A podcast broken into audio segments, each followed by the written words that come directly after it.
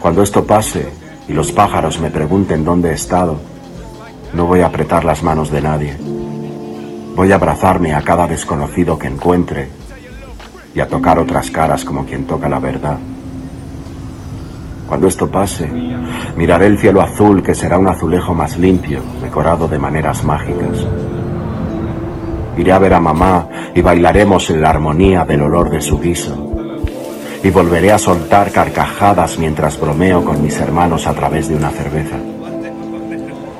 Cuando esto pase, cada palabra será una comunión perfecta.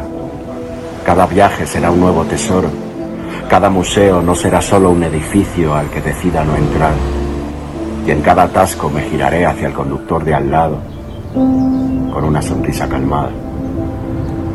Cuando esto pase, voy a hacer el amor sin estrategias, sin tabúes ni condiciones.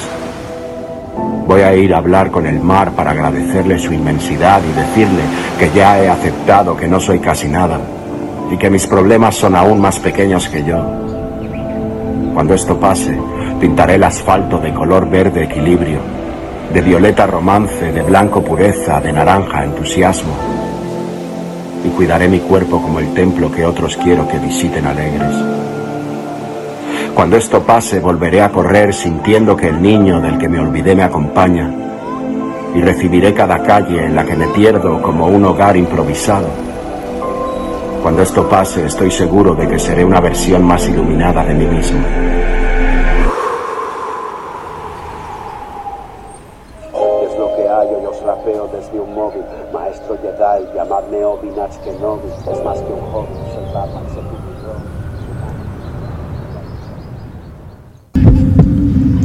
Desde tiempos inmemorables, distintas tribus han pedido ser escuchadas.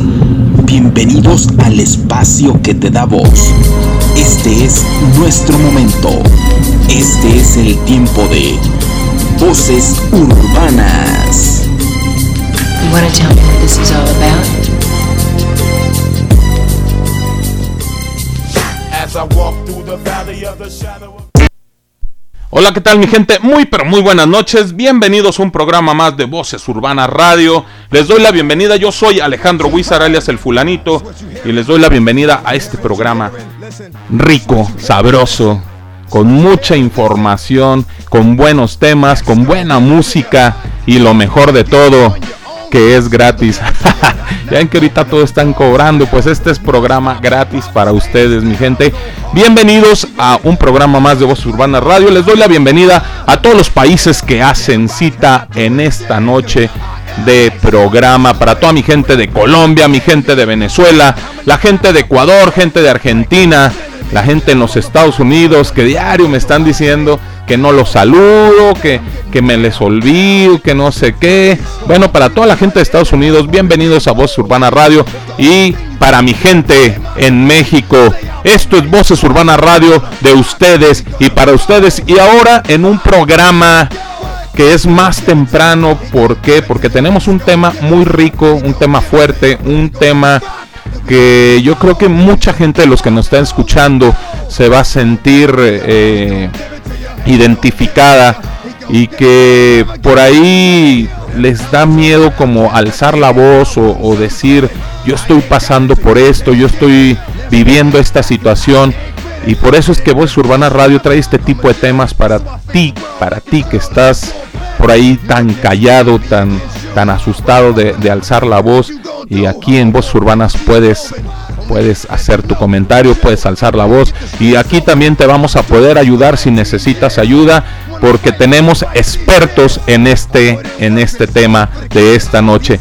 Mi gente, damos la bienvenida a nuestro primer artista de esta noche, algo del señor El Aldeano, esto que se llama La Magia.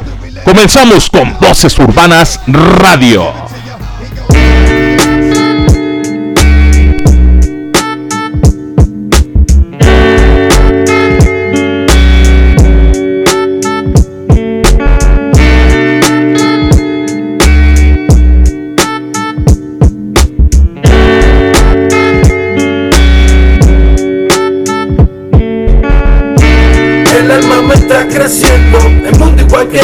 No lo estoy viendo.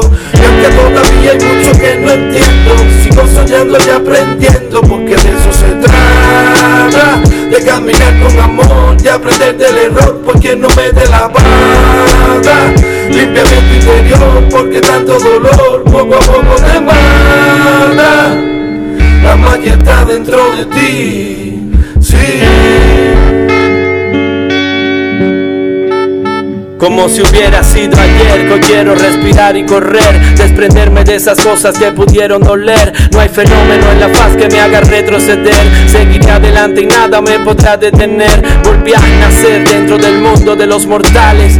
Me alejo de las personas artificiales. Mis conceptos, mis palabras son reales y personales, como todos los recuerdos que tengo en calle canales. Extinto, a veces caminaba por instinto, pero si aprendí a sobrevivir en cualquier recinto. Conozco todas las salidas de este laberinto. Nadie va a pararme ni van a obligarme a ser distinto.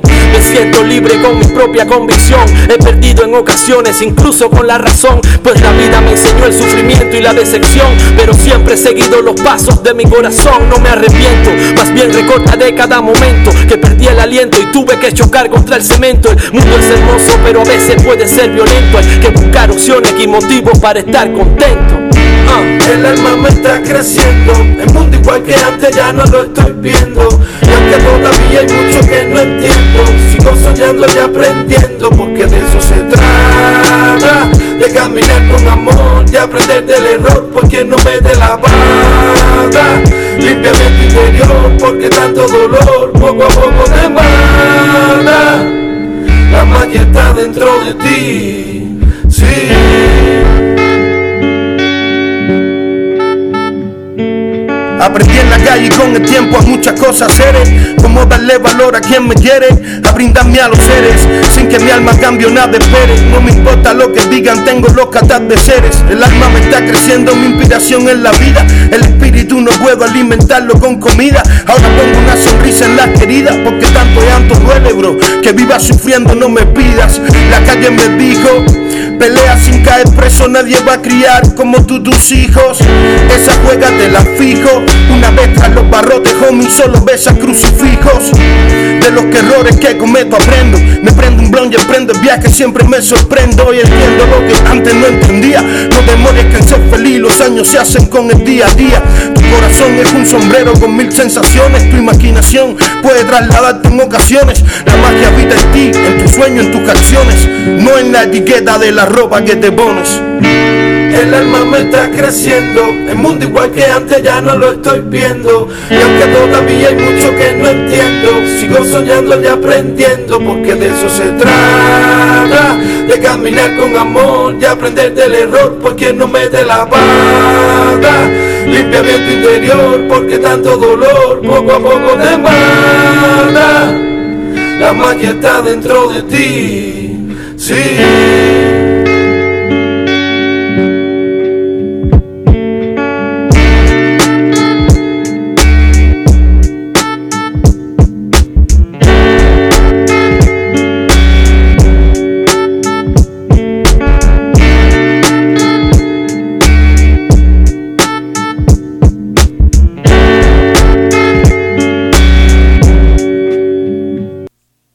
Ok, mi gente, regresamos después de esta rolita del señor Aldo, Aldo, de los aldeanos, esto que se llamó La Magia.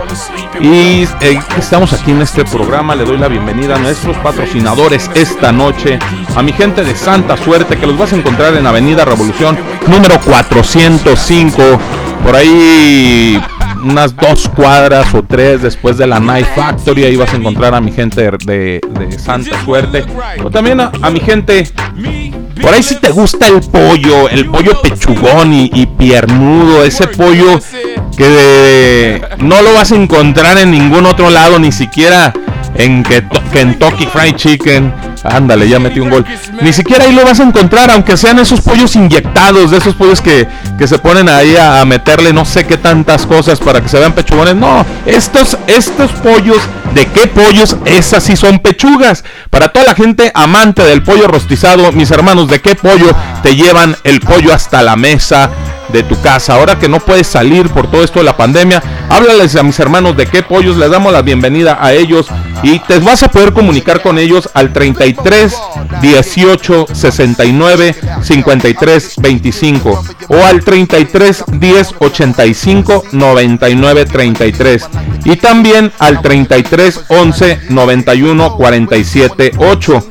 Y si quieres ir directamente para que veas cómo los preparan, para que veas lo rico que, que los preparan, pues puedes encontrarlos a ellos en calle Huejotes, esquina Tulipán, en Lomas de Tabachines. Mis hermanos, ¿de qué pollos te llevan el pollo hasta la mesa de tu casa? Y también la bienvenida a mis hermanos de bendición, que los vas a encontrar en Hacienda La Herradura número 1451 a un costado del mercado de San Onofre. Ahí tienes a mis hermanos de bendición y también a mis hermanos de Reales Street que los encuentras en Calzada Independencia Sur número 174B a un costado del Parián de la Calzada. También para mis hermanos de latinos que los vas a encontrar en el Baratillo por la calle 38 entre Industria y Federación con el Yello Vago, el patrón de patrones, el jefe de jefes. Ya casi casi le dicen el señor de los cielos porque ese muchacho vuela mucho con tanto billete. para mi hermano el Yello Vago que los va a atender como se merecen. Ahí vas a encontrar a mis hermanos de latinos. Y también para mi gente, para mi gente en Colombia, la bienvenida a mis patrocinadores en Colombia, para mi gente de Runaway 187 preocupados por el medio ambiente, ellos te ofrecen los mejores accesorios cuidando el medio ambiente y también te ofrecen cubrebocas personalizados. Por si por si ya estás cansado de que la oreja se te caiga como perrito triste, entonces ahí tus cubrebocas personalizados especialmente para ti de parte de mis hermanos de Runaway 187 los encuentras en el Instagram de Runaway 187 y chécale todo todo lo que te ofrecen ellos tienen accesorios, cubrebocas, eh, por ahí, eh, ¿cómo se dice? Ay,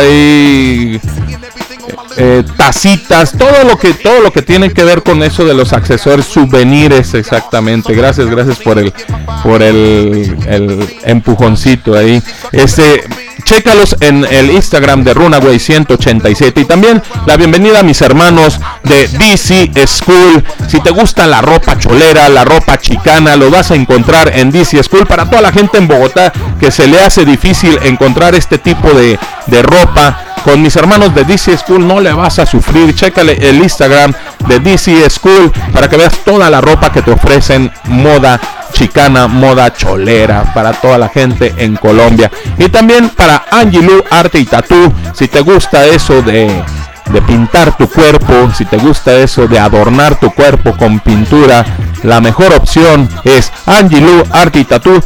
Por acá nosotros le decimos la Miss Cartoon colombiana. Así es de que checa todo el trabajo que te ofrece Angelou en el Facebook de Angelou Arte y Tattoo. Métete al Facebook y ahí ves todo lo que te ofrece Angelou Arte y Tattoo. Ellos son mis patrocinadores y les doy la bienvenida esta noche, esta noche fresca, esta noche rica y esta noche tan temprana. Se me hace un poquito raro estar en esta noche. Eh, tan temprano, pero aquí estamos para todos ustedes. Y nos vamos con la siguiente rolita, algo del señor Santa RM y el señor Iván Castro. Esto que se llama Hoy quiero decirle. Esto es Voces Urbana Radio, mi gente. No te despegues. A mí no me interesa tú tocas solo. Yo te dije todo el grupo. Sí, le, le. Hoy te voy a renovar el contrato. Ahí te le echa, yo no sé nada. tú Cuídate. Ya sabes. Espérese un ratito, ahí vienen los plebes. ¿De dónde, viejo? ¿Qué pasó, güey? No, es que los plebes me quedaron mal y me quieren renovar el contrato y la verdad no quiero estar aquí, me tratan muy mal. ¿Qué ocupas o qué? No, pues no vino el del acordeón, no vino nadie, pues me dejaron plantado que yo soy. ¿Somos un pueblo, güey? Sí, a Por favor, gracias.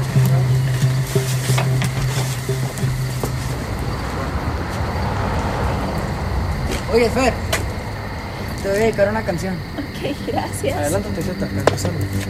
Mira, güey, vuelve a hablar y te vas partiendo tu madre fierro.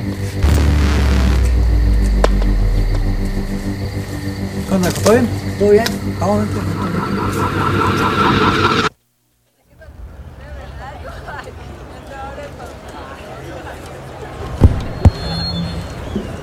Hola, buenas noches, yo soy Iván. Este, vengo a interpretarles una canción que yo escribí, espero les guste, y dice así.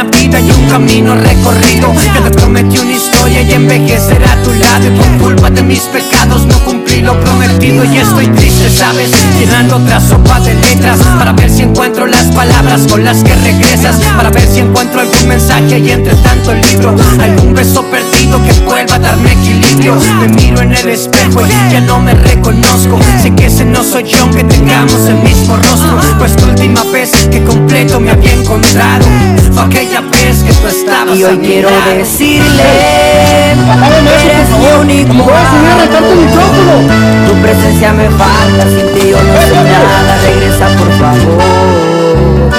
Y hoy quiero decirle Que eres mi único amor. Tu presencia me falta, sin ti yo no soy nada. Regresa por favor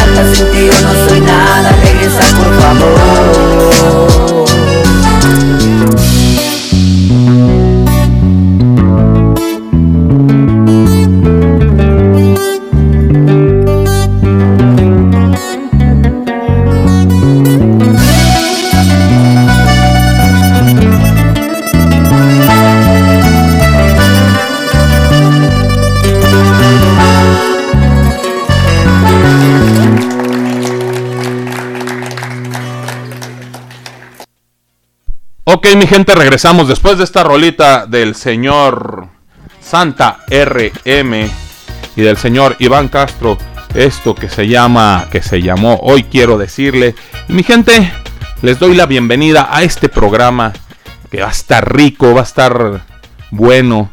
¿Por qué? Les explico porque la semana pasada estuvimos hablando acerca del alcoholismo, eh, cómo cómo, cómo, cómo se, se inicia esto del alcoholismo, eh, quiénes son los alcohólicos, si somos alcohólicos por tomarnos una, dos o tres bebiditas. eh, hablamos del, del, del al- alcohólico seco, el alcohólico seco, por ahí una información muy muy buena que nos dieron.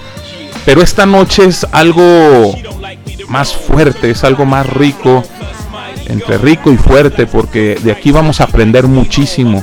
El tema de esta noche va a ser víctimas del alcoholismo, pero en la familia.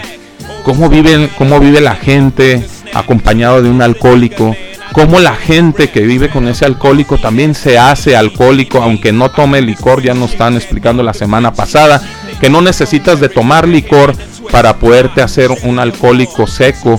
Eh, nos explicaron tantas cosas que de pronto tenemos que hacer conciencia a todos los que estamos aquí para poder en verdad ayuda- ayudar a las personas que tienen esta enfermedad del alcoholismo a que superen esta enfermedad. Nos dijeron, es una enfermedad que no se va a quitar, pero sí la puedes tratar.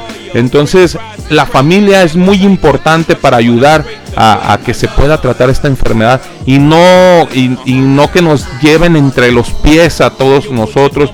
Los alcohólicos de pronto hacen tantas cosas que arrasan con la familia y de ahí es donde empiezan problemas familiares y vas creciendo con esa herencia y te haces alcohólico o te puedes hacer alcohólico seco y cuando tú vas a hacer una nueva familia, cuando vas a crear una nueva familia, ya comenzaste con esos problemas porque desde niño lo estabas viviendo en tu casa. Vamos a arrancar con esa cadena, con esa, esa, esa maldad que se puede decir que nos ha dejado el alcohol.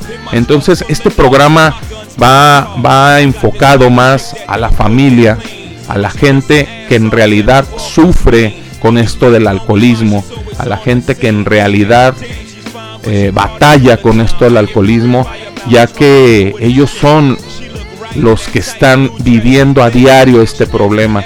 Eh, el alcohólico como quiera no está en su realidad cuando anda alcoholizado, pero la familia es la realidad de vivir con el alcohólico. Entonces vamos a hacer este programa para toda esa gente que ha vivido estos grandes problemas, esta gran enfermedad acompañada de un alcohólico o que también en su caso también ellos han tenido ese gran problema porque mi papá, porque mi abuelo o porque mi madre tomaba, yo también me gusta tomar y a mí también me gusta me gusta todo esto del trago. Y para esto le damos la bienvenida a nuestros expertos en este tema. Le damos las gracias también a ellos por estar aquí esta noche con nosotros para que nos ayuden a, darnos esas opciones para no caer en esto del alcohol, del alcoholismo seco. La bienvenida a mi hermano Ismael. ¿Qué onda Ismael? ¿Qué onda Alex? ¿Cómo estás? Buenas noches. Buenas noches a todos los escuchas. Nuevamente aquí en el programa, gracias por la oportunidad de, darnos un pequeño espacio para, para hablar simplemente de uno. Ese es el fin, de hablar de uno, de la experiencia personal. Y pues, Dios quiera, mediante el compartimiento de hoy, llegue a tocar algún corazón, alguna persona que esté necesitado o que este, tenga contacto con lo, con lo que se va a expresar esta noche, digo, ya es ganancia para mí. Con el, solo hecho de saber que pude haber llegado a alguien más allá, este, para mí es gratificante. Muchas, gracias. Gracias Ismael, gracias por, por esas palabras, muchas gracias a, a ti por estar aquí esta noche. Y de antemano yo te puedo llegar a asegurar que no solamente va a ser una, yo creo que van a ser varias personas que se van a dar cuenta el problema en el que están y se van a dar cuenta que ocupan una ayuda este y de pronto ahí tenemos un grupo que ahorita les vamos a decir qué grupo puede ayudarlos con esto del alcoholismo. Y también les damos la bienvenida a la señorita, a la dama, a la damita esta noche que nos está acompañando aquí, la voz bonita de Voces Urbanas Radio porque nosotros tenemos una voz bien fea, entonces la bienvenida a la experta también en este tema del alcoholismo, muchas gracias por venir, Silvia. Bienvenida. Muchas gracias Alex, gracias por la oportunidad nuevamente. Buenas noches a todos. Eh, espero que sí haya buena audiencia porque la verdad que sí es un tema muy importante que es un problema ya de sociedad, un problema que empieza en la, en la primera sociedad que es la familia y para nosotros es muy importante llevar el mensaje porque esto fue lo que nos ha llevado a tener una vida pues de mayor calidad porque pues sabemos que el alcoholismo es solamente el primer paso hacia cosas más fuertes no porque es la, la droga legal digamos. entonces se le toma poco aprecio se le toma poca atención por la porque pensamos que es común que es lo que se acostumbra y la verdad es que los estragos son muchos entonces esperemos que esta noche podamos transmitir lo que realmente queremos decir para llegar a esas personas a esa. No, y lo importante que acabas de decir, lo importante es que ustedes tienen el conocimiento para poderlo transmitir. Eh, de pronto la importancia de tener un conocimiento, mi gente, es saberlo transmitir, saber llegar hasta las personas. Porque si tú tienes el conocimiento y no lo transmites, no lo compartes, entonces no sirve de nada tener ese conocimiento. Hay que ser, hay que servir en esta, en esta vida. Por ahí se dice que aquí se, en esta vida ¿Cómo es? Eh, el que no vive para servir, no sirve para vivir. Entonces, muchas gracias a ustedes, gracias por estar aquí esta noche y va a ser un programa, un programa riquísimo para toda la gente que nos está escuchando. Ahorita les voy a decir cómo se pueden comunicar al programa de Voz Urbana Radio, pero por lo pronto nos vamos con la siguiente rolita, algo del señor Bufón de Illuminatic esto que se llama Payaso. Y también está el señor Tren Locote. Esto es Voces Urbana Radio, mi gente. No te despegues.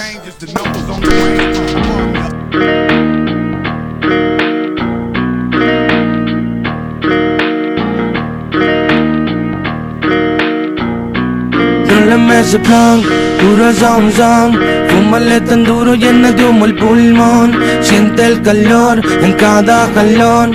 Haz volar el humo formándose un dragón Puro pro Así que fúmele, muélala tan duro hasta que la vuelvas a hacer puré. Porque es unos cuatro, porque no creo que uno nos dure. Péguese macizo, unos paisas hasta que se marie y se paletee Y luego quémale de nuevo Que huela cannabis a todo el terreno Nos esperaban polen de todo nuestro veneno Fríos como sub-zero. Producto casero que mueve dinero por el mundo entero Siendo sincero, hemos fumado de todo Puro profesional. Nos persigue la placa porque mar y cantar es normal.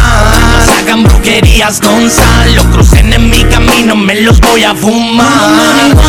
Es profesional. Fumando y fumando Herba pa' volar. Automedicando Uso regular. Prendo fumo y no pare rolar. Marihuana es profesional Fumando y fumando Herba pa' volar Se pega el payaso Empieza a cargar ya.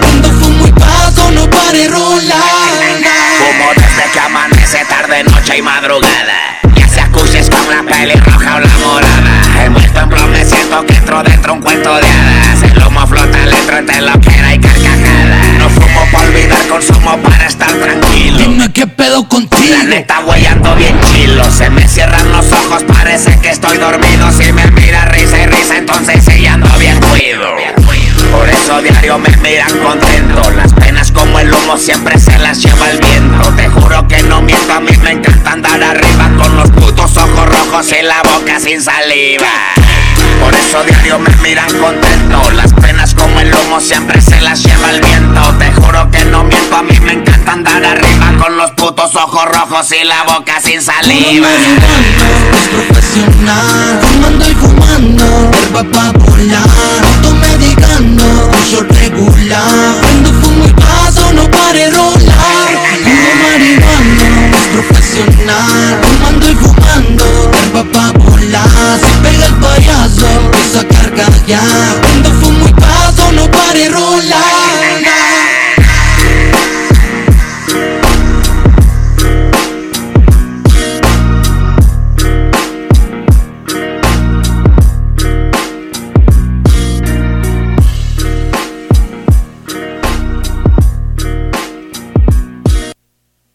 Ok, mi gente, regresamos después de esta rolita del señor, del señor Bufón de los Illuminatic y del señor Tren Locote. Y regresamos con esto de, del tema eh, víctimas del alcoholismo en la familia.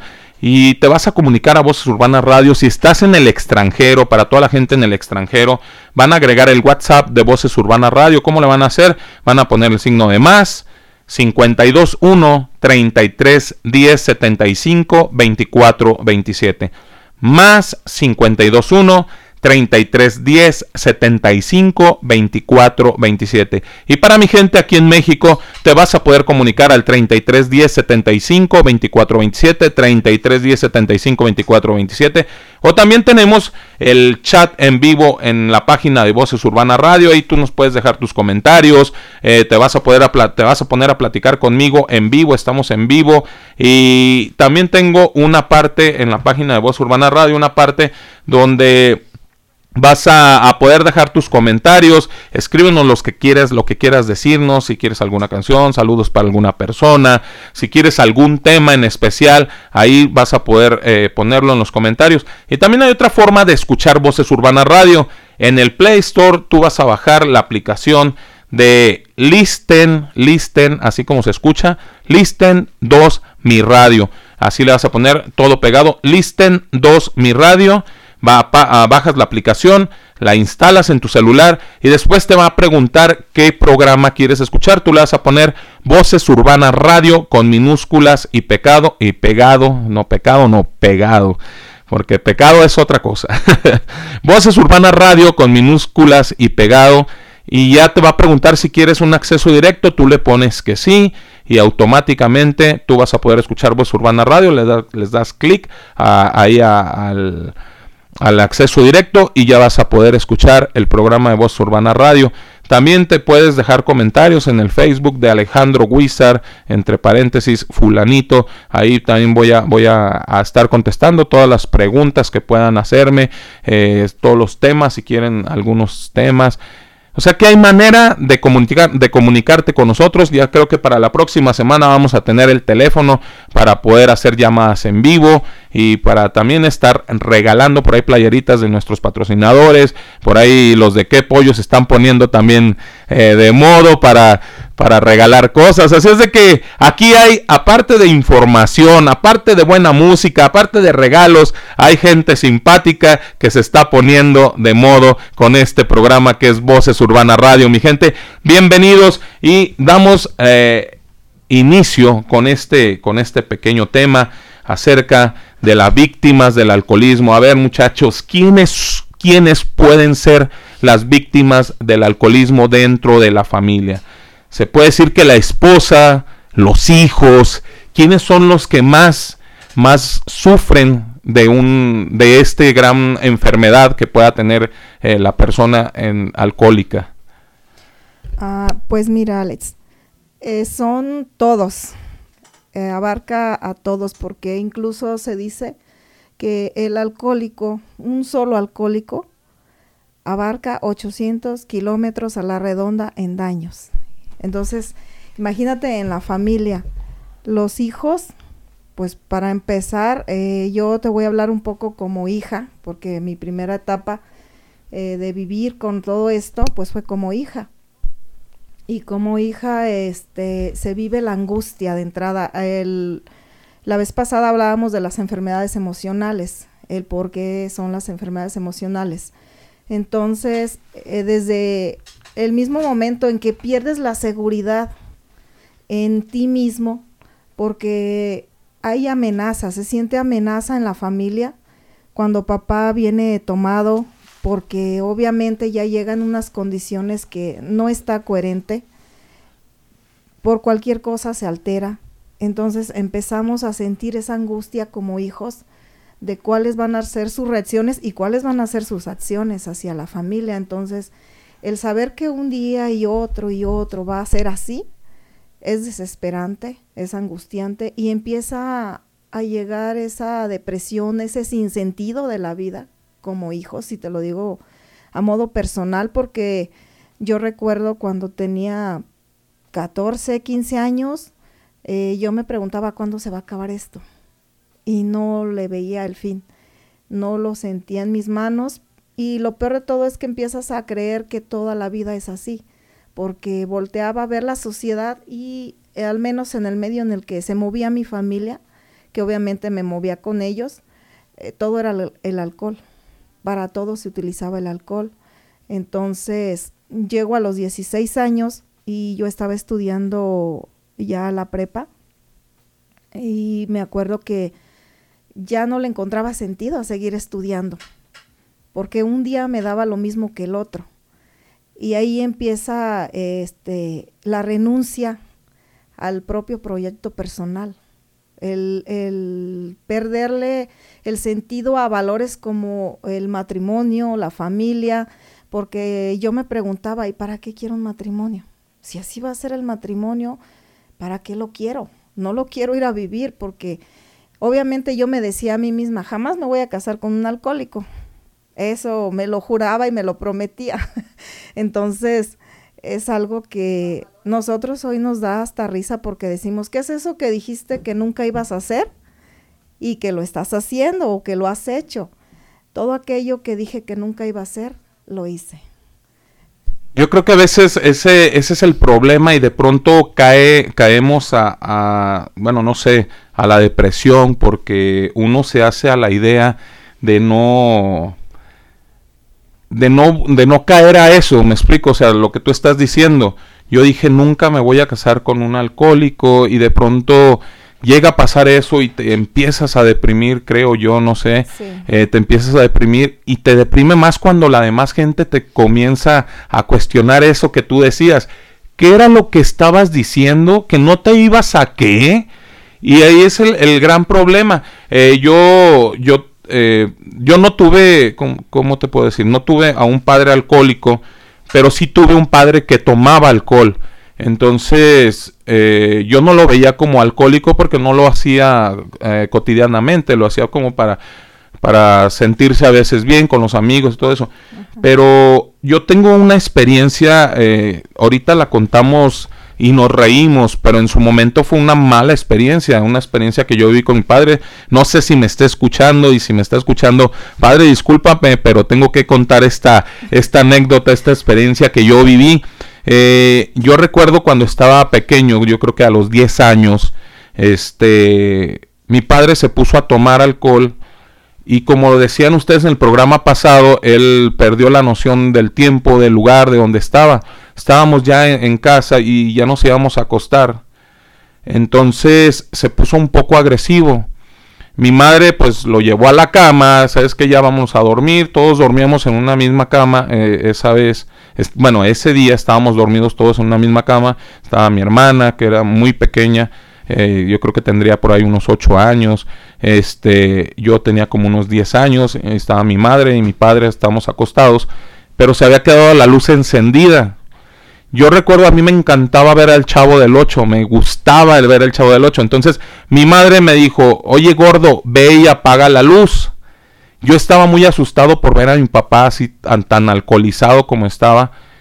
Y yo no quería ir a apagar la luz. Y me volvió a repetir, ve a apagar la luz. Entonces yo me paré de, de, de la cama y fui a apagar la luz. Y al momento de que yo apagué la luz, mi padre se aventó hacia el... O sea, aventó un brinco y empezó a gritar, ¡Hey! ¿Quién está ahí, hijos de la bla, bla, bla, bla? Y empezó a gritar así como muy agresivamente. Pues, ¿qué hice? Prendí la luz y me fui otra vez a la cama a dormirme, bueno, a acostarme. Y mi mamá me voltea a ver y me dice, ¿por qué la prendiste? Ve a apagar la luz otra vez. Yo estaba que me moría de miedo. Mi papá se volvió a acostar, se, otra vez empezó a quedar dormido. Entonces mi mamá me dice, ve a apagar la luz. Y yo no quería porque tenía mucho miedo, tenía mucho miedo a qué, a qué fuera a pasar en ese momento. Este, entonces me paro otra vez, voy y quiero apagar la luz y cuando vuelvo a apagar la luz mi padre otra vez se levanta así gritando y agresivamente gritando y todo. Entonces él pregunta, ¿quién está ahí? Y yo me en ese momento me acordé de un programa del chavo y entonces yo le dije, yo le contesté, otro gato. Del miedo que yo sentía entonces lo primero que se me vino a la mente fue el chavo, porque eso era lo que a mí me hacía feliz. Entonces eh, eh, tuve que meter al chavo del 8 para no sentir ese miedo en ese momento. Entonces yo me, puse a decir, otro gato. Por lógica, mi madre se puso a reír, mi papá se volvió a acostar porque, pues no sé, no sé, no sé en qué etapa de, de alcohólico estaba se acostó, me fui a acostar, ya no prendí la luz, me fui a acostar, nos dormimos. Y hoy en día lo cuento y es algo gracioso, pero en su momento no tenía nada de gracioso. Entonces, creo yo que aparte de, todo esto, de, vivir esto, esta, esta parte con el alcohólico, creo que también te crea muchos miedos, muchas inseguridades. Nos vemos, nos vamos con la siguiente rolita y ahorita seguimos con este programa porque está bueno. Algo algo para el recuerdo, para toda la gente que les gusta a los, a los patrones, a los jefes del rap. Esto es algo de los señores Control Machete, esto que se llama Ileso. No te despegues, mi gente, estamos en Voces Urbana Radio y apenas vamos comenzando.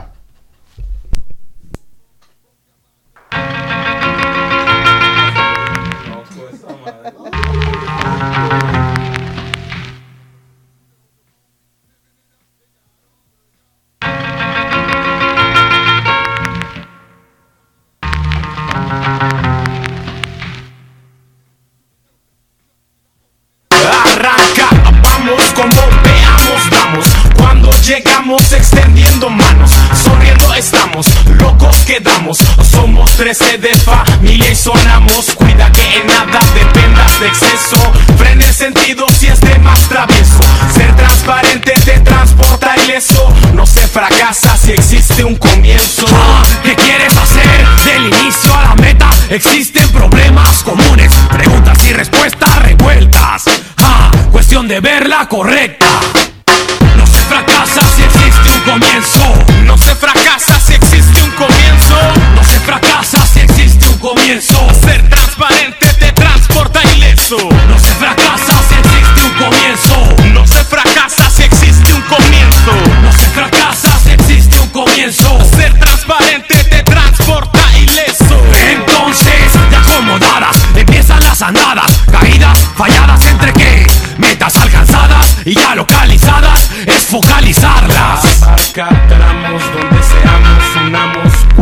Movemos también avanzamos. Viviendo amamos y diferenciamos. Iguales sobre el sonido rondamos. Cuida que nada te quite el motivo. Da gracias al color de estar vivo. Aunque tropiece me levanto y sigo. Al número M lo llevo conmigo. No se fracasa si existe un comienzo. No se fracasa si existe un comienzo. No se fracasa Ser transparente te transporta ileso. No se fracasa si existe un comienzo. No se fracasa si existe un comienzo. No se fracasa si existe un comienzo. Ser transparente te transporta ileso. Hey, ¿qué vas a hacer? ¿Estás conforme con lo que tienes? Ah, yo no dependo de nada, dependo de aire. Mientras haya aire, aquí estaré luchando, representando a mi gente, la que ha tomado y la que toma en la mano el machete. Exijo mis derechos. Si no me gusta lo que veo, opino y lo defiendo. Aquí estoy, mira, no doy ningún paso atrás. Mira, no me pienses detener. Ahora es mi turno, quieras o no quieras. Artillería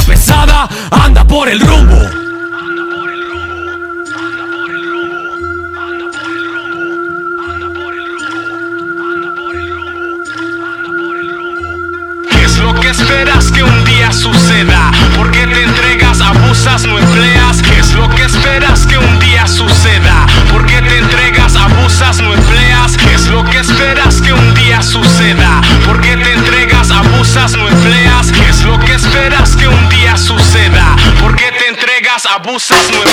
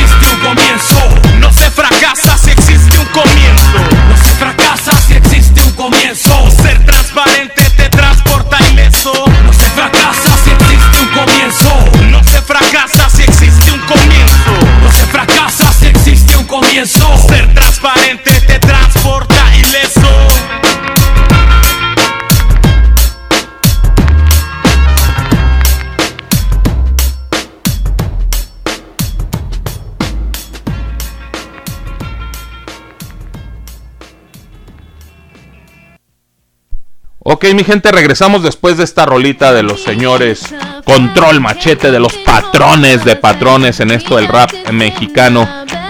Esto que se llamó Ileso. Y estamos con, con el tema de las, las, víctimas, víctimas del alcoholismo. Estaba yo hablando, estaba poniendo un, ejemplo de lo que a mí me pasó. Vuelvo a repetirlo, mi padre no era, bueno, yo no lo considero como alcohólico. Eh, por ahí tomaba de vez en cuando, pero a mí me gustaba, ahora sí, lo, la parte buena que yo le encontraba a esto era de que cada que se ponía a tomar era muy espléndido. Entonces me mandaba que a las, a, las cervezas o a la tienda por, por refresco y me daba, no sé, un billete de 100 pesos y quédate con el cambio. No, pues esa, esa noche ah, yo hacía mi, mi, mi cochinito, mi, mi, alcancía. Y no solamente él, también los amigos de él cuando estaban ahí se hacían muy espléndidos. Entonces, a mí, lo voy a ser sincero, me gustaba que tomara porque me llenaban los bolsillos de billete.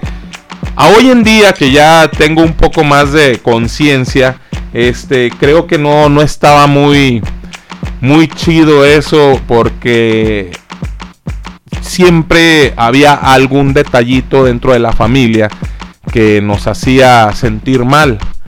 Eh, verlo así, de pronto, de pronto ver, eh, verlo así tomado, nos hacía sentir mal a nosotros.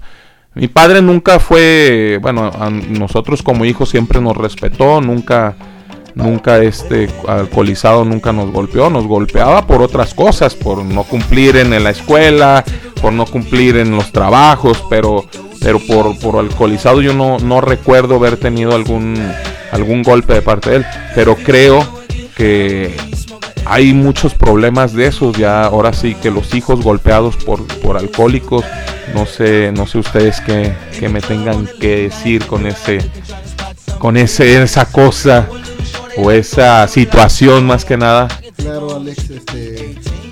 Mira, ahorita bien, bien lo mencionas. Creo que todos los hijos de alcohólicos pasamos eh, por la primera etapa y es, exactamente como que las etapas del alcoholismo. Lo mencionas correctamente. Al inicio es cuando, cuando uno nos llena los bolsillos, nos agrada que el papá beba, que, que lleve los amigos. ¿Por qué? Pues porque uno le genera un ingreso, empieza a tener dinero, se queda con los cambios. Pero ese es, el inicio de la familia. Si normalmente los testimonios pueden ser muy similares. A todos en la edad de 5 o 7 años es cuando nos sucede. Esa es la etapa tranquila del alcohol, cuando son como convivencias. Pero cuando esto ya se va deformando con los años, cuando ya el hijo ya tiene 10, 11, 12 años, ya hay cierto resentimiento por, por cuestiones del papá. Y entonces esas, reuniones del papá y los amigos dejan de ser placenteras. ¿Por qué? Porque empiezan a ser molestas para la familia, para la esposa, para los hijos. ¿Por qué? Porque ya empieza el nivel del alcoholismo del papá ya no es el mismo. Ya está deformado y este, ya está ocasionando más daños.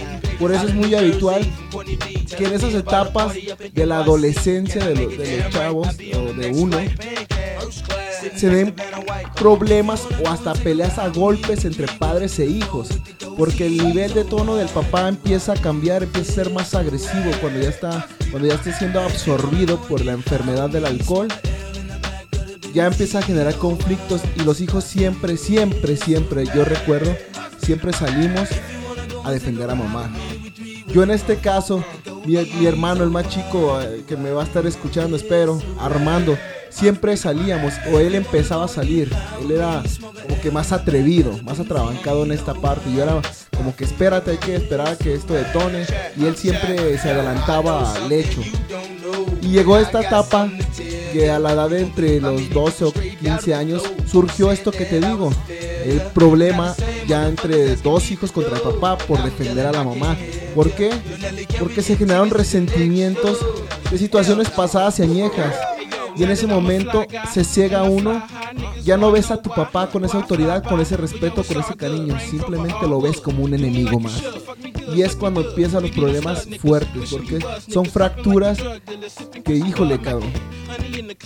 Este, yo creo que difícilmente se vuelven a, a unir porque es algo es un hilo muy muy delgado que se revienta cuando ya cuando ya pase el límite sobrepase el límite la falta de respeto con papá te lo digo es a raíz del resentimiento de situaciones pasadas te digo en mi caso mi papá llevaba a los amigos pero llega el momento en que los amigos empiezan a faltar al respeto a la casa cuando mamá se da cuenta de eso y uno lo percata es cuando uno se empieza a resentir. Cuando los amigos, pseudo amigos, empiezan a faltarle el respeto a la casa o a la misma mamá. Sí, pues mira, ahorita, ahorita que tú me estás comentando esto, hace poquito tuve por ahí una, una plática con una amiga y ella eh, cumplió años, eh, entonces creo que el esposo llevó a un amigo y el amigo ya entonado, ya en- entrando en alcohol, le comenzó a faltar el respeto a, esta chica. El, eh, el esposo, en vez de defender a esta chica, se agarraba riendo. Entonces, ahorita, ahorita poniendo un poquito de atención a lo que tú me estás diciendo, eh, ellos tienen un hijo por ahí como unos 12 años. Me imagino que a ningún hijo le va a parecer que una persona ajena a la familia llegue y se esté burlando de la mamá. Y entonces al ver que el papá no reacciona o al ver que el papá no se está poniendo en el lugar del hombre, del jefe de la casa, del que protege a la familia, tú como, como hijo te pones en ese lugar. Oye, si mi papá no está funcionando en eso, yo tengo que ponerme en el lugar de proteger a mi familia, de proteger a mi mamá, de proteger a la casa, porque yo soy el mayor o yo soy el, el, el hijo, el hombre de la casa, porque eso es lo que nos enseñan a nosotros desde que estamos pequeños. ¿Sabes qué? Si tu papá llega a faltar, si tu papá no llega a cumplir, tú eres el tú eres el, el hombre de la casa y como hombre tienes que reaccionar a eso que yo siento que es un papel que no nos deben de poner porque somos niños o somos adolescentes y pasamos de, la adolescencia a ser el hombre de la casa, a tener una responsabilidad tan fuerte como es el cuidar de tu casa. ¿Por qué? Porque el papá no lo está haciendo. Entonces, ese también es el, uno de los problemas, creo yo, más fuertes dentro de las víctimas del, del alcohol, ¿cierto? Entonces, cuando pasa esto, ya como dice Ismael, empiezas a sentir un rencor, un rechazo hacia el padre. Y lo primero que tú vas a decir, ¿sabes qué? Yo no quiero ser como mi papá. Y pasa yo creo que la situación de que al, al momento que empiezas a ingerir alcohol, ya estás siendo como tu papá. Y eso es lo que te llega a una depresión. No sé si, si estoy bien. A ver, ustedes que son los expertos, díganme si, si, si estoy en, en lo correcto. Exactamente, Alex, estás en lo correcto. Porque hay, un, hay una palabra, una frase muy dicha en los, grupos de cuarto y quinto paso doble A, que es de víctima a victimario. Y es lo que pasa cuando somos lo, cuando los hijos somos las víctimas crecemos en un ambiente tan disfuncional lleno de alcoholismo y excesos, porque esa es la palabra, son excesos. Este después de un tiempo uno piensa, yo jamás voy a ser como mi papá, yo jamás voy a, a ser esa persona, no voy a beber. Pero malamente uno empieza a entrar a la sociedad, ya lo compartía el programa pasado. Empiezas a prestar oídos a los amigos. Y cuando prestas oídos a los amigos, a terceras personas ajenas a tu casa, pues empiezas a llenarte de más rencor hacia tu figura paterna y materna. ¿Por qué? Porque hasta a la madre le agarras coraje, son, son de las represiones. ¿Por qué? Porque ves a tu madre como una, una persona sumisa y permisiva. Y es lo que te da coraje. Y empiezas a tomar el papel de victimario. Porque empiezas a desquitarte contra tu mamá y contra tu papá por ese rencor. Y después viene la otra parte. Muchas veces, no todos, pero sí hay muchos casos que te conviertes en victimario porque empiezas a, a tomar tu vida, a, tome- a estar en esta vida, a entrar en la carrera alcohólica. Y empiezas de menos a más hasta llegar el momento que ya generas una dependencia al alcohol, ya el hijo, y empiezan ya los conflictos más fuertes, porque ya no es con el, con el papá, ahora ya son contra los dos, contra la mamá y contra el papá. ¿Por qué? Porque la mamá siempre permitió, y es el coraje que a un hijo le da. ¿Por qué no lo dejaste? ¿Por qué no nos fuimos? Y empiezan los reproches, y empiezan los reproches y los reproches. Híjole, llega a, generar unos ambientes tan tensos y tan hostiles en casa que, que- que por, esa, por esa situación tan, que inició pequeña, muchas familias terminan separándose. Tienes toda la razón en esto que estás diciendo. Eh, yo, bueno, ahora me voy a abrir yo con, con, con con una forma de pensar. Yo pensé que era eh, la única persona que de pronto llegaba a sentir ese corajito con la mamá por permitir todo lo que está eh, viviendo. Eh, de pronto yo sabía, o más bien yo veía de pronto cuando mis papás comenzaban a pelear, vuelvo a lo mismo, mi padre no, no, no era alcohólico, eh, pero hubo broncas dentro del alcoholismo, o sea, cuando tomaba siempre había algún detallito y comenzaban a pelear, entonces yo eh, llegué a estar en contra de mi padre, pero también en contra de mi madre, porque me hacía las mismas preguntas ahorita lo que tú estás diciendo, de por qué lo estás aguantando, por qué estás aguantando a esta persona si no te está haciendo feliz. Eh, en ese momento yo era una, una persona como, como, muy agresiva, yo me, me, me refugiaba, nunca me refugié ni ni en el alcohol, ni en las drogas, ni nada por el estilo, pero sí en los golpes. Entonces yo de ahí, la gente que por ahí me conoce, yo me juntaba en un barrio y me gustaba ir al barrio a, ver a ver si había golpes, a ver ir a otros barrios y cosas así. Entonces, siempre he tratado de ser una persona muy tranquila, pero en esos momentos no podías porque estabas viviendo un conflicto en casa.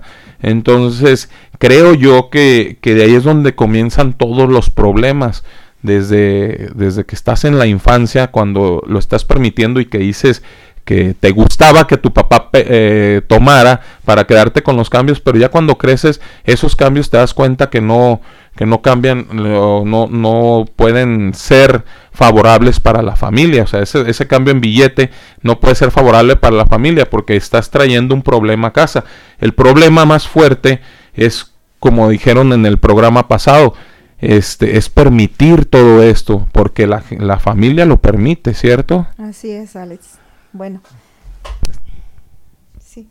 Eh, yo te decía hace ratito que yo me había prometido que no iba a hacer lo mismo que hizo mi mamá, porque yo también como hija estaba muy enojada con ella por ver todo lo que pasaba en casa y que ella seguía ahí, porque no es grato ver que a tu mamá le dicen de groserías, le falta el respeto al papá, la corre de la casa, la insulta, no la deja salir, le limita las amistades, eh, los celos están todo el tiempo acusando de cosas que no están sucediendo, acusándolas de infidelidades.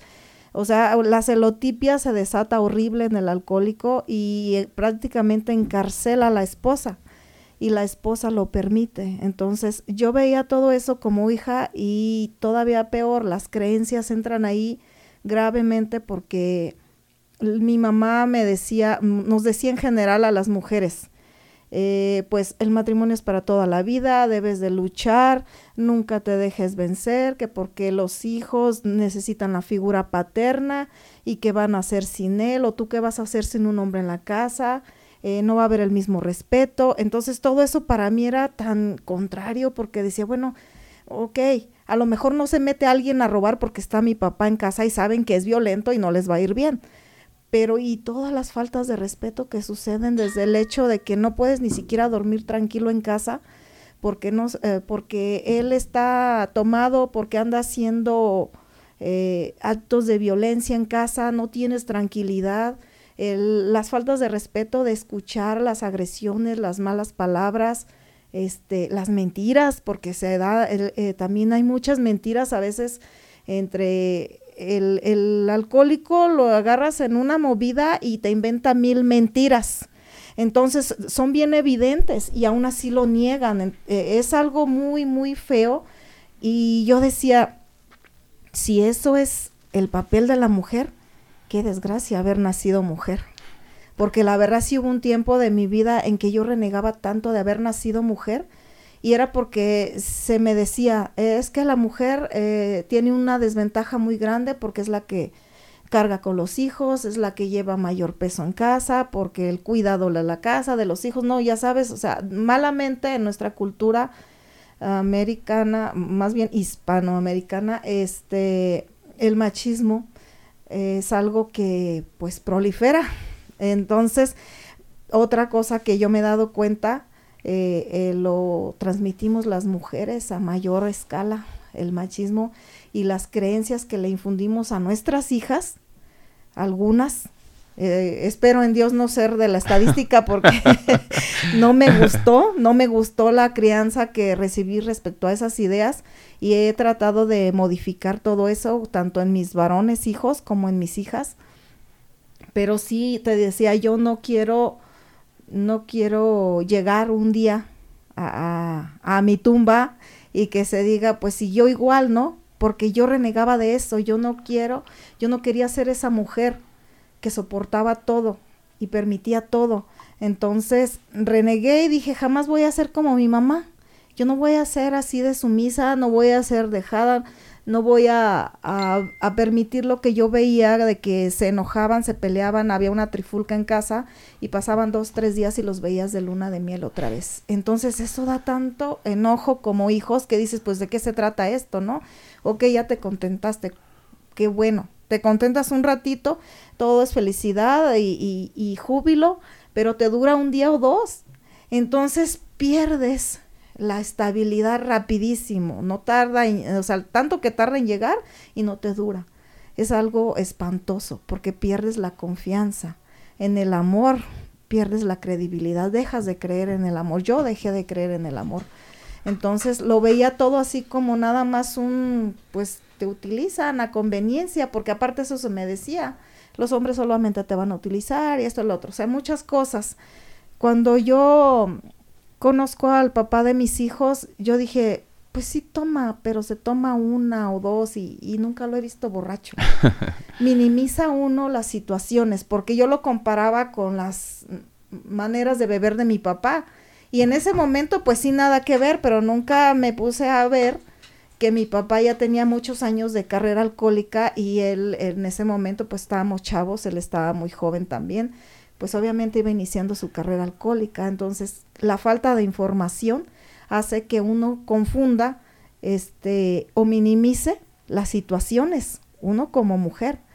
E, y fácilmente me enrolé el decir pues como la mayoría toman, pues no es tanto, ¿no? Pero ya estando de novios empecé a ver que tomaba más y tomaba más y yo y lo seguí minimizando y dije, bueno, no se pone violento, ya es una menos y le vas quitando y después sí lo empecé a ver violento, dije, bueno, pero no es conmigo. Y así te la llevas justificando como pareja del alcohólico. Entonces, nos casamos y entonces ahora sí es conmigo. Y dices, ay, pero ya tengo hijos entonces ya no puedo retirarme porque ¿qué van a hacer mis hijos? Ya llevaba la creencia bien metida en la cabeza de que ¿qué iban a hacer mis hijos sin un papá? Y, ya empiezan a faltar en la noche, llega a llegar, ya, ya empezaba a experimentar yo la soledad que yo veía que experimentaba mi mamá, yo como esposa, el ver a, a, al papá de mis hijos este tomado, el que llegara a la una, dos, tres de la mañana, a veces no llegara, o incluso que llegara este el experimentar que llegan con la música, ya sabes, se bajan del carro, luego se metía a la casa, seguía poniendo música en la casa, no importando que estuvieran los hijos dormidos y yo también, o sea, y, se, y, pues obviamente yo como esposa él reclamaba, ¿no? O sea, ten respeto y eso era motivo ya de un pleito, toda la familia se despertaba, ya, ya todos este, enojados, como decía mi compañero, mi hijo mayor salía al rescate a querer enfrentar a su papá. Hubo ocasiones en que sí hubo violencia también, confrontaciones fuertes donde eh, incluso llegar el papá de mis hijos a por por ira, por, por su estado alcohólico, agredir a mi hijo mayor, tener que llamar a otras personas para que me ayudaran, a, oye, pues quítale a mi hijo, porque trataba de quitárselo yo, pero me tiraba a mí, y evitar todo el tiempo querer con los valores, ¿no? Decirle a mi hijo, tú no le levantes la mano, es tu papá, solamente deténlo, deténlo, o sea, son situaciones bien fuertes, dolorosas, que marcan mucho la familia, vienen los traumas, yo recuerdo, pues tenía hijos chiquitos y, y, mi niña más chiquita en ese momento tenía como unos cuatro años, parada en la escalera mirando esa escena. Es fecha que no se le olvida, es fecha que lo recuerda y que le da miedo ver a su papá tomando porque ella teme que vuelva a pasar una cosa así. O sea, eso es como hijos, esas historias yo las viví, yo traía esos traumas, entonces lo que yo dije que nunca iba a pasar, que nunca iba a permitir, cuando me veo que lo estoy permitiendo también, entré en una depresión muy, muy fuerte, en un estado de impotencia, este, abrumador, porque ya me veía con varios hijos y sin un trabajo, había dejado mi escuela eh, trunca, sin una carrera, este, volteaba a casa y decía, ¿cómo me voy? Eh, está peor la situación en casa con mis papás que quedarme aquí. Y yo decía, aquí por lo menos la que lo sopesa más soy yo. Ellos, mis hijos, tienen un estado pues un poco más tranquilo porque puedo de alguna manera contenerlo porque es su papá y a ellos no les, no les tira tan duro, vaya, o sea, la agresión es más directa hacia la esposa.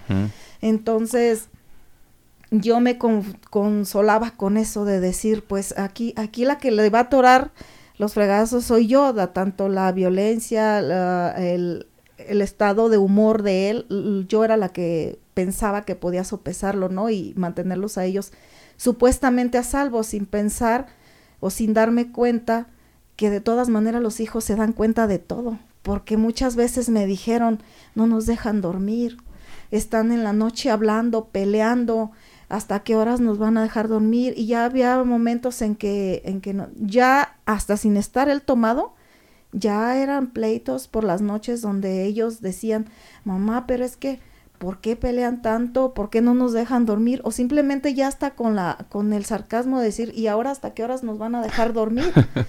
Porque sí, o sea, la discordia va creciendo, creciendo y ya no necesita el alcohólico estar alcoholizado para que haya discordia en casa. Ya el ambiente se vuelve tan disfuncional, tan inestable y tan, este, como muy, muy tenso, que de cualquier cosita empieza uno a explotar, a, a pelear. Entonces toda esa situación a mí me estaba llevando a un grado de desesperación de locura, donde empiezas a tener pensamientos muy feos, a pensar este, eh, en cosas como el suicidio, porque lo llega uno a pensar, que no encuentra uno la puerta. Y, incluso lo que a mí me decidió, me ayudó a decidirme a ir a un grupo fue que me llegó el pensamiento de que necesitaba internarme ya en un psiquiátrico, porque de verdad que llegó el momento en que me vi al espejo y no me reconocía, estaba enojada, la, el rostro ya era una mueca de dolor, de tristeza, de abandono, de frustración, tantas cosas sentía y las reflejaba que yo me veía más grande de lo que era, o sea, se va acabando la alegría de vivir, se va acabando la motivación por la vida. Y muy enojada conmigo misma sobre todo porque recordaba, dije, yo esto dije que no lo iba a permitir y duré 25 años casada con un alcohólico, permitiendo todo eso que dije que nunca iba a permitir. Con el tiempo me di cuenta de que jamás le ayudé al permitirlo. No le hice ningún bien, por todo lo contrario. Eh, mi parte, y yo hoy lo lamento, fue el haberme quedado tanto tiempo porque solamente le dejé creer o le, le ayudé a creer que estaba bien, que hiciera lo que hiciera, ahí iba a estar yo, que nada más iba a regañar, a gritar, y, y, lo único que pasó fue que me empezó a ver como la mamá gruñona, gritona, regañona, y me dejó de ver como la esposa. Entonces ya sabrás las consecuencias que eso trae también en la parte de la relación de pareja, pues ya se distancian, este, hay, hay unas fracturas muy grandes, como decía mi compañero, en la relación de pareja, se pierde la confianza, se pierde el respeto, y, va perdiéndose el amor también, porque pues sin admiración no hay amor, no, no, no puedes amar lo que no admiras, entonces es, se vuelve mutuo, porque él en el alcoholismo, yo en la ira, en el resentimiento. O sea que cada quien encuentra su pareja, en, en el caso de tu, de tu, de tu ex, ex esposo, no sé si es ex esposo, este encontró a su pareja como el alcohol y tú encontraste a tu pareja como la ira o el coraje o el rechazo, la frialdad, toda esa, la soledad, a veces este, eh, comenzamos a, a, a, agarrar esas nuevas parejas en la vida y es donde comienza, como dices, la fractura en la familia, porque creo yo, los hijos están viendo todo eso y a veces se, comienza a repetir los patrones que están viviendo o que lo que están enseñándole los papás. Por eso es que es muy importante. Mi gente, estamos hablando acerca de las víctimas de, del alcoholismo. Eh, estamos teniendo el testimonio de dos personas que vivieron con este, esta enfermedad en casa. Estamos hablando acerca del machismo, pero también dentro del alcoholismo, dentro de esta enfermedad, las mujeres también llegan a, tener un papel muy fuerte. Eh, también hay mujeres alcohólicas eh, que ingieren el alcohol y que yo creo, si es difícil para un hijo ver a un papá alcohólico, es más difícil ver a la mamá alcohólica. Y el problema es para los dos. Ahorita eh, nos estamos refiriendo a los papás porque son los testimonios que tenemos de los papás, pero yo sé que por ahí hay, hay gente que nos está escuchando y que también ha tenido problemas con la mamá en el de parte del alcoholismo y que si te pones a ver las cosas o si los pones en una balanza es prácticamente vivir lo mismo simplemente con la mamá, con esa persona cariñosa, con esa persona buena, que siempre nosotros tenemos la imagen de la mamá así. Entonces, cuando las, la mamá empieza a alcoholizarse, empieza a tomar mucho alcohol, vuelve a pasar lo mismo, la etapa de la agresividad y, y al no poder de pronto desquitarse con su pareja, porque de pronto, bueno, creo yo, de pronto a veces eh, la mujer le tiene miedo al hombre por ser más grande, por ser más fuerte, entonces comienza a desquitarse con los hijos y ahí comienza el rechazo del hijo hacia la mamá.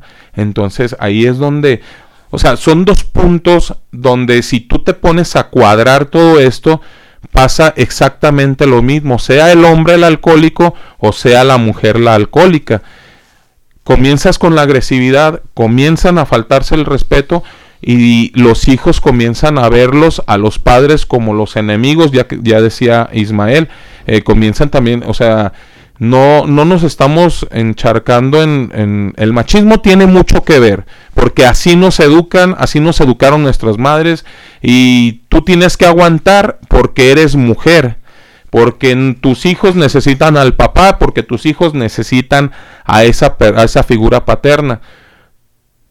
Pero no se ponen a pensar las mamás al momento de darte esa orden porque no te lo están sugiriendo, te están dando una orden. Tú tienes que aguantar porque eres mujer. Y de ahí comienza toda esa parte del machismo. Por eso es de que yo aquí en este programa me ha, me ha, me ha gustado estar hablando también ese tema porque tenemos que arrancar ese, ese gran problema que tenemos los mexicanos y como dijiste, todos los latinoamericanos, porque todos vivimos por el mismo problema, el machismo. Pero también tenemos que partir desde que también la mujer tiene mucha culpa en en hacer esto del machismo, bueno, en aceptar esto del machismo, en aceptar lo alcohólico y también en, en alcoholizarse la mujer. Por permitirlo. Son cosas muy fuertes. Eh, estamos con, este tema tan fuerte, mi gente. Si te quieres comunicar con nosotros, si quieres contar tus experiencias, eh, eh, márcanos al WhatsApp. Te voy a dar el, número de WhatsApp para la gente en el extranjero. Es el más 521 33 10 75 24 27 más 521 33 10 75 24 27. Para mi gente aquí en México es el 33 10 75 24 27. Se dice que la mejor forma de sanar tu alma o sanar tu, tu, tu, tu, cuerpo es expresando lo que estás diciendo, sacarlo, sacar todo eso que estás guardando para poder ser un poco más feliz. Entonces, creo yo que, que esto que estamos haciendo aquí es sanar un poco y ayudar a la gente a que pueda sanar también toda ese, ese problemática que trae el alcoholismo. Este, Alex, ahorita que hablas de ese tema, eh, esta parte es muy importante, porque la vez pasada habíamos hablado si era una enfermedad. Y ahora que el reprimir, el reprimir todo esto que calla, que calla la familia, las esposas, los hijos, te lleva a desarrollar enfermedades degenerativas, enfermedades, este, eh, llámese de, vesícula, todo esto. Muchas mujeres este, lo viven, las esposas, empiezan a tener conflictos con la vesícula, con el apéndice, a raíz de todo lo que callan, porque bien dice que el cuerpo expresa lo que la boca calla, y es cierto. Este, y más en estos ambientes de la familia, de vivir con un alcohólico. ¿Por qué? Porque ya lo decía mi compañera la vez pasada, en la casa del alcohólico no se pueden tocar muchos temas, no se pueden hablar mucho. Y por eso es un ambiente reprimido. Tanto los hijos eh, repiten el patrón de conducta de la mamá porque la mamá no habla, empiezan a callar mucho. Y todo esto, de estas víctimas hablamos ahorita de la parte cuando los hijos se hacen violentos contra el papá y contra la mamá. Pero está la otra contraparte. Cuando el hijo se convierte en una persona reprimida, cuando el hijo es callado, cuando el hijo es este depresivo, esa es la otra parte que afecta. ¿Por qué? Las otras víctimas que sufren porque empiezan a bajar su rendimiento en todo, en la escuela, en la casa. Y esos son los casos que se han dado, dan entre los, la juventud. También este, es un índice muy alarmante porque son índices de suicidios o de gente que se va a temprana edad de su casa a hacer otra familia porque ya está harto de lo que vive en casa, porque ya está harto del ambiente disfuncional. Y muchas, muchos errores en la juventud son basados en eso, en los ambientes disfuncionales por ambientes de alcoholismo en casa, porque los hijos empiezan a ser depresivos, se encierran en un mundo, eh, este, en una burbuja que los protege, en videojuegos, en música, este, y se encierran, los, los ves, los ves en casa, siempre encerrados en su cuarto, escuchando música, y son personas que de esa manera este, fueron víctimas del alcoholismo. ¿Por qué? Porque los enseñaron a callar. ¿Por qué? Porque no podían expresar lo que sentían, porque al expresarse podía llegar un golpe, un grito, un maltrato, y mejor prefirieron reprimir todo eso para callarlo y evitar más conflictos en casa, porque es lo que piensa un hijo. Si yo expreso, voy a generar más conflictos, entonces ya no quiero generar más conflicto. Hago mi parte y reprimo y callo. Y así es como se van detonando personas sumamente depresivas y hasta llegar al suicidio. Eh, la- eh, estábamos hablando acerca también del, del- suicidio. Eh, qué bueno que tocaste ese tema. Eh, yo por ahí en- encontré una información donde, donde en América Latina, por cada, cada 10 minutos, no, cada minuto mueren 10 jóvenes adolescentes por suicidio. Cheque nada más a la gente que está ahí escuchándonos esta información tan fuerte. Cada minuto mueren 10 jóvenes o 10 adolescentes por suicidio. Llámese eh, depresión escolar, llámese depresión familiar por alcoholismo, por drogas, por golpes, por lo que sea. Pero son 10 jóvenes por minuto. Cada minuto mueren 10 jóvenes. Entonces esta es una guerra que tenemos que empezar a ganar desde hoy. ¿Y cómo le vamos a hacer?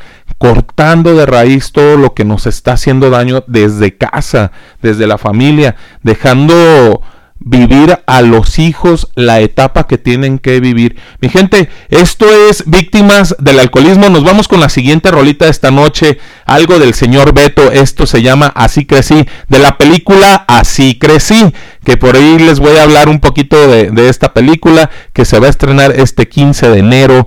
Ya casi, yo creo que ya... eh, Ah, mañana. Mañana estrenamos la película de Así crecí. Por ahí ya les va a- a a decir cómo van a poder ver la película. Creo que en las plataformas es en Amazon Prime. Eh, por ahí búsquenla ya a partir de mañana. Sale la película Así crecí. Y este es el soundtrack de la película. Esto que se llama Así crecí de Beto. Esto es Voces Urbana Radio, mi gente. Está bueno el tema. Seguimos.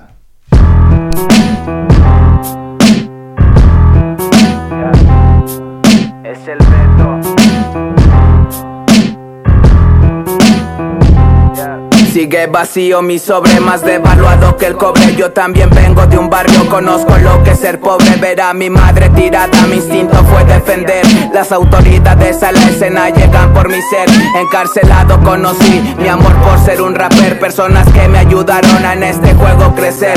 No cambiaba el sentimiento ni por drogas ni placer. Hasta que en el pavimento un amigo la fue a perder. Primero está la finanza, luego lo del corazón. A veces quien menos crees es el que te da traición. Aunque mordieron mi mano, perdono eso y más.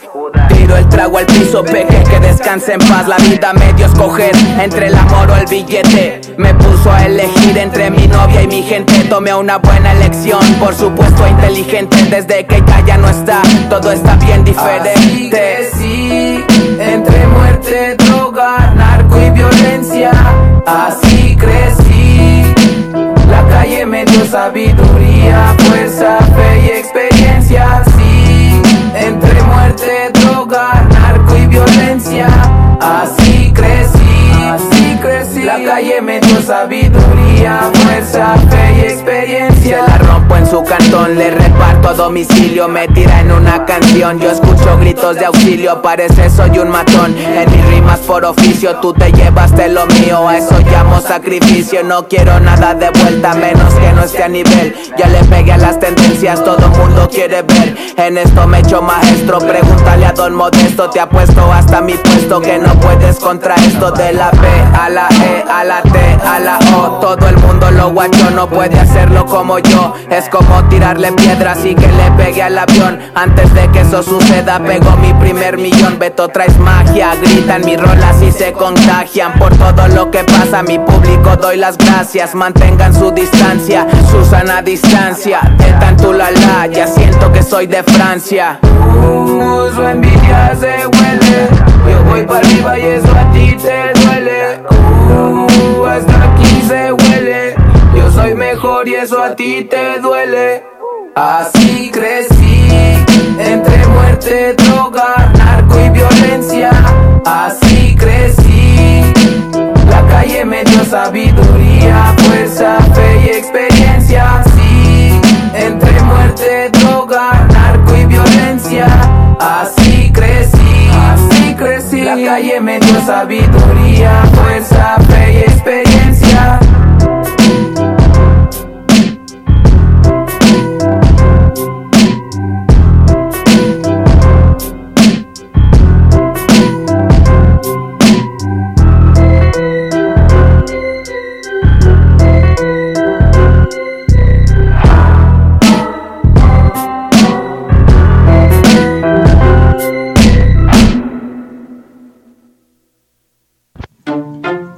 Tomemos aire. Inhala. Exhala. Porque Voces Urbanas regresa en un momento. El humo flota y me tranquiliza. En Runaway amamos la moda, pero no queremos que nuestra ropa o nuestros accesorios esclavicen personas y afecte el medio ambiente, a nuestro planeta. Por eso nos comprometemos a conservar, a restaurar el medio ambiente, a utilizar materiales que son vistos como basura para transformarlos en nuevos productos. Así, no utilizar materiales vírgenes, sino recuperar, rediseñar de forma consciente y circular. Somos Runaway 187 en pro de la revolución de la moda.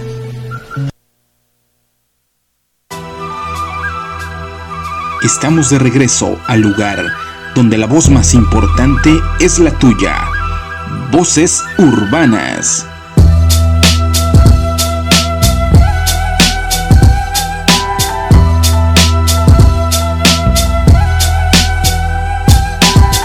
Oh, me falta el aire. Y el corazón tucum, tucum, tucum. Hoy va a correr sangre. Ya sé por dónde se mueve según. Hoy voy a convertirme en un criminal, ya no creo en nadie, a menos que me convierta en un muerto.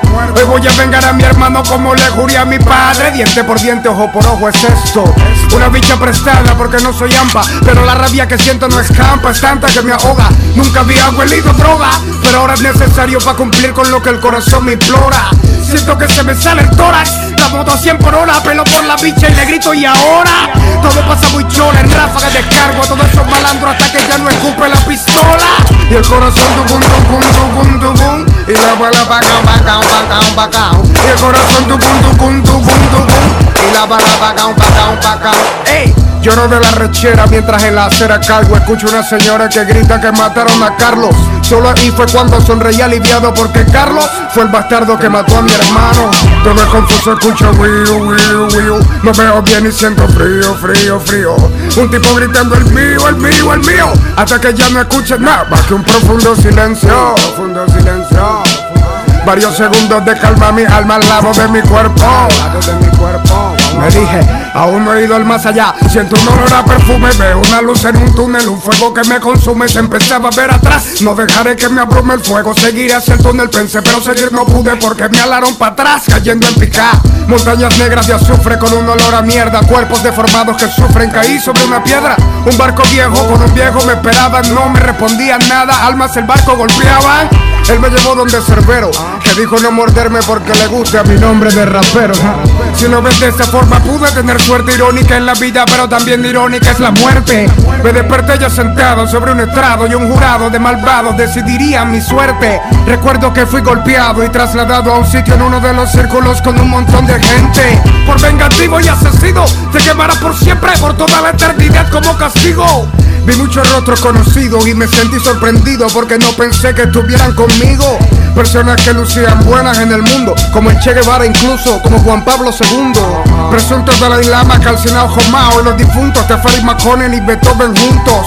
Me asombró mucho saber que estaban aquí. F. Kennedy, Lenin, Mahoma y Joseph Smith.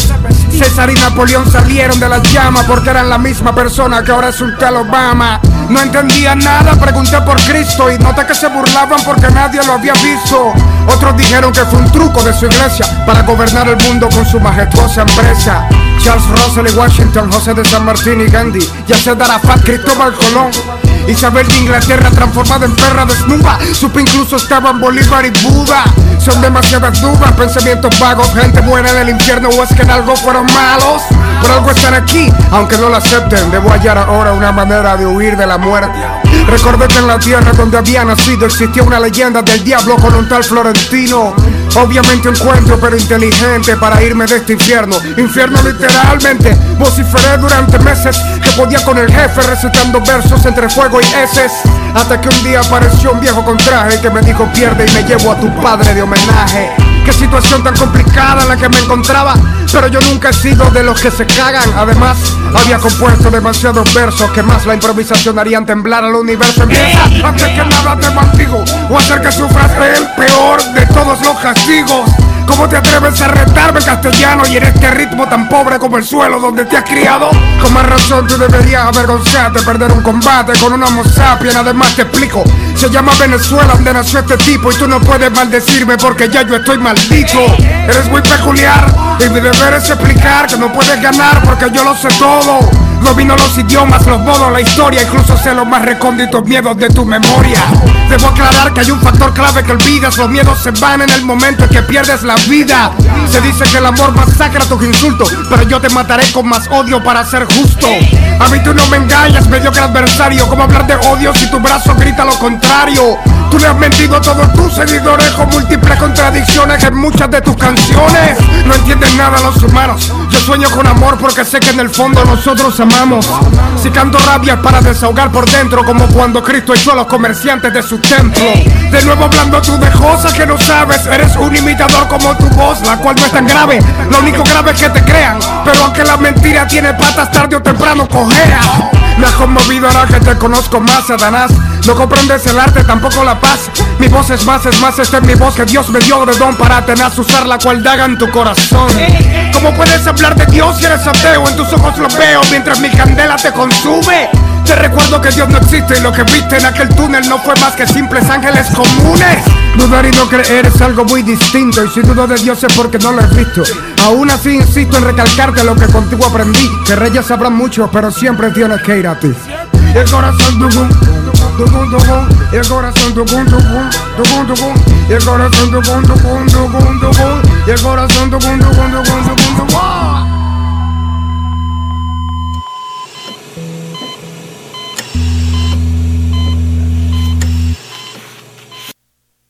Ok, mi gente, regresamos después de esta rolita del señor, del jefe, del patrón, de Cancerbero. Esto que se llama es épico. Eh, con un saludote para, para Mari que, que, nos escucha y que le encanta, dice por ahí que es su novio el cancerbero. Pues enhorabuena Mari con tu novio que hacía muy buenas rolitas, la verdad, mis respetos para cancerbero. Y vamos aquí con, con una... Un, comentario que nos están diciendo, bueno, de hecho son dos comentarios, eh, por aquí me dicen, qué buen tema, pero me está dando mucho coraje escuchar lo que están diciendo. Yo nunca viví algo así, pero me gustaría saber dónde pueden ayudar a una amiga que está viviendo por eso. Eh, a ver, dónde pudieran... Este, mira, hoy hay muchos grupos eh, de doble A o de cuarto y quinto paso.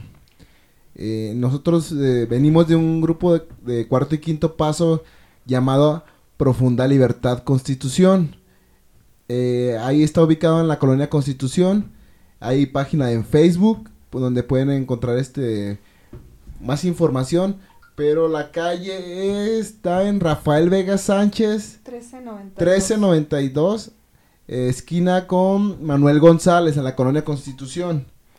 Eh, te digo, la página de Facebook pueden contactarnos y ahí podamos mandar números de teléfono, porque hay este, aparte, ligadas otras agrupaciones hermanas, en San Juan Bosco, en Tetlán, en Matatlán, ahí este, contamos, bueno, contaban con una casa de asistencia femenil, donde reciben a mujeres con problemas de alcoholismo o adicción, donde las ayudan a tratar, las tratan con ayuda psicológica y con la ayuda que se, que se dan los grupos de cuarto y quinto paso.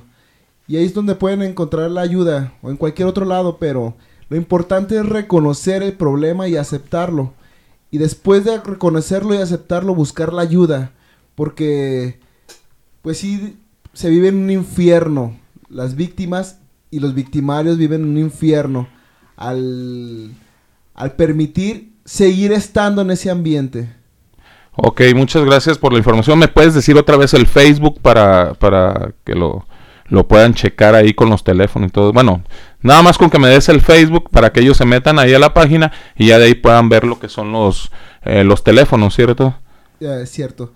La página se llama Profunda Libertad. Profunda Libertad. Les va a arrojar Constitución, San Juan Bosco, Matatlán o Insurgentes. Cualquiera de ellas este, pueden agregarlas y en cualquiera les van a dar la información necesaria y o la que más les quede cerca depende de su ubicación, domicilio. Bueno, ahí está ya respondido tu, tu pregunta acerca de que dónde pueden ayudar a su amiga y profunda libertad. Eh, no sé si, si tú también quisieras asistir. La verdad, eh, no pierdes nada y ganas mucho porque comienzas a aprender de, de, la, de lo demás, de los demás. Entonces eso es bueno también para ti, si, si puedes ir ahí a, a, profunda libertad. Eh, también tenemos un mensajito desde Colombia, dice, dice eh, esta persona de Colombia, muy buen tema, muchas gracias por tratar este tema. Yo sí tuve problemas con mi padre, este, desgraciadamente yo seguí sus pasos. Eh, pero ahorita estoy tratando de no volver a repetirlos. La verdad es importante que, que, este que no se repitan, estamos hablando acerca de lo de las cadenas, que, de pronto volvemos a repetir los, las cosas. Aquí lo importante es que tú te, como decían aquí los expertos, que tú te des cuenta que tienes un problema. Eso ya, ya dándote cuenta que tienes ese problema, ya estás avanzando muchísimo. Ahora es qué vas a hacer para poder eh, eh, ¿cómo se dice? Solucionar. este problema. ¿Qué vas a hacer tú para solucionar este problema? No estás solo, ahorita estamos hablando de que hay una, una, hay casas donde tú puedes, ah, bueno, no casas, sino lugares donde te apoyan para que puedas eh, salir de este problema. Eh, desgraciadamente, a veces no tenemos como que la fuerza de voluntad para, para todo esto, ¿cierto? Sí, así es. mira, muchas veces buscamos la salida fácil y pues a grandes males, grandes remedios, ¿no? Eh, en mi caso, yo estuve buscando ayuda de muchas maneras. Eh, estuve eh, con psicólogos y claro que pues los profesionales es de gran, gran ayuda, ¿no? Pero entre nosotros los que somos ahora sí que víctimas del alcohol o, o incluso el mismo alcohólico, es bien difícil llevar una terapia psicológica y salir triunfantes porque porque tenemos lo que nosotros le llamamos un fondo de sufrimiento que créeme que en psicología, al menos en mi experiencia, em, siete psicólogos, cosa que puedo decir, digo, tanto tiempo yendo a terapia, eh, nunca llegué a, ese, a esa raíz de qué era lo que realmente me tenía a mí eh, en esa situación, cuáles eran mis pensamientos, cuál era mi verdadero dolor, qué era lo que me hacía creer obstinadamente que una y otra vez yo podía remediar eh, la enfermedad de, de, mi compañero, ¿no? Del papá de mis hijos, porque se vuelve, yo te hablaba de los alcohólicos secos, ellos el alcohólico tiene una obsesión sutil, mental, en creer que puede dejar de beber. Eh, pero uno como alcohólico seco tiene la misma obsesión mental en creer que puedes remediar situaciones que no están en tus manos. Entonces se pierde la, cordura, la congruencia, porque eh, me volví muy obstinada en querer solucionar a mi manera y con medios que yo creía que iban a funcionar, Mm, ya lo sabemos, ¿no? Todos que ahora sí que la cura del veneno es el, el, contraveneno, ¿cierto? Ah.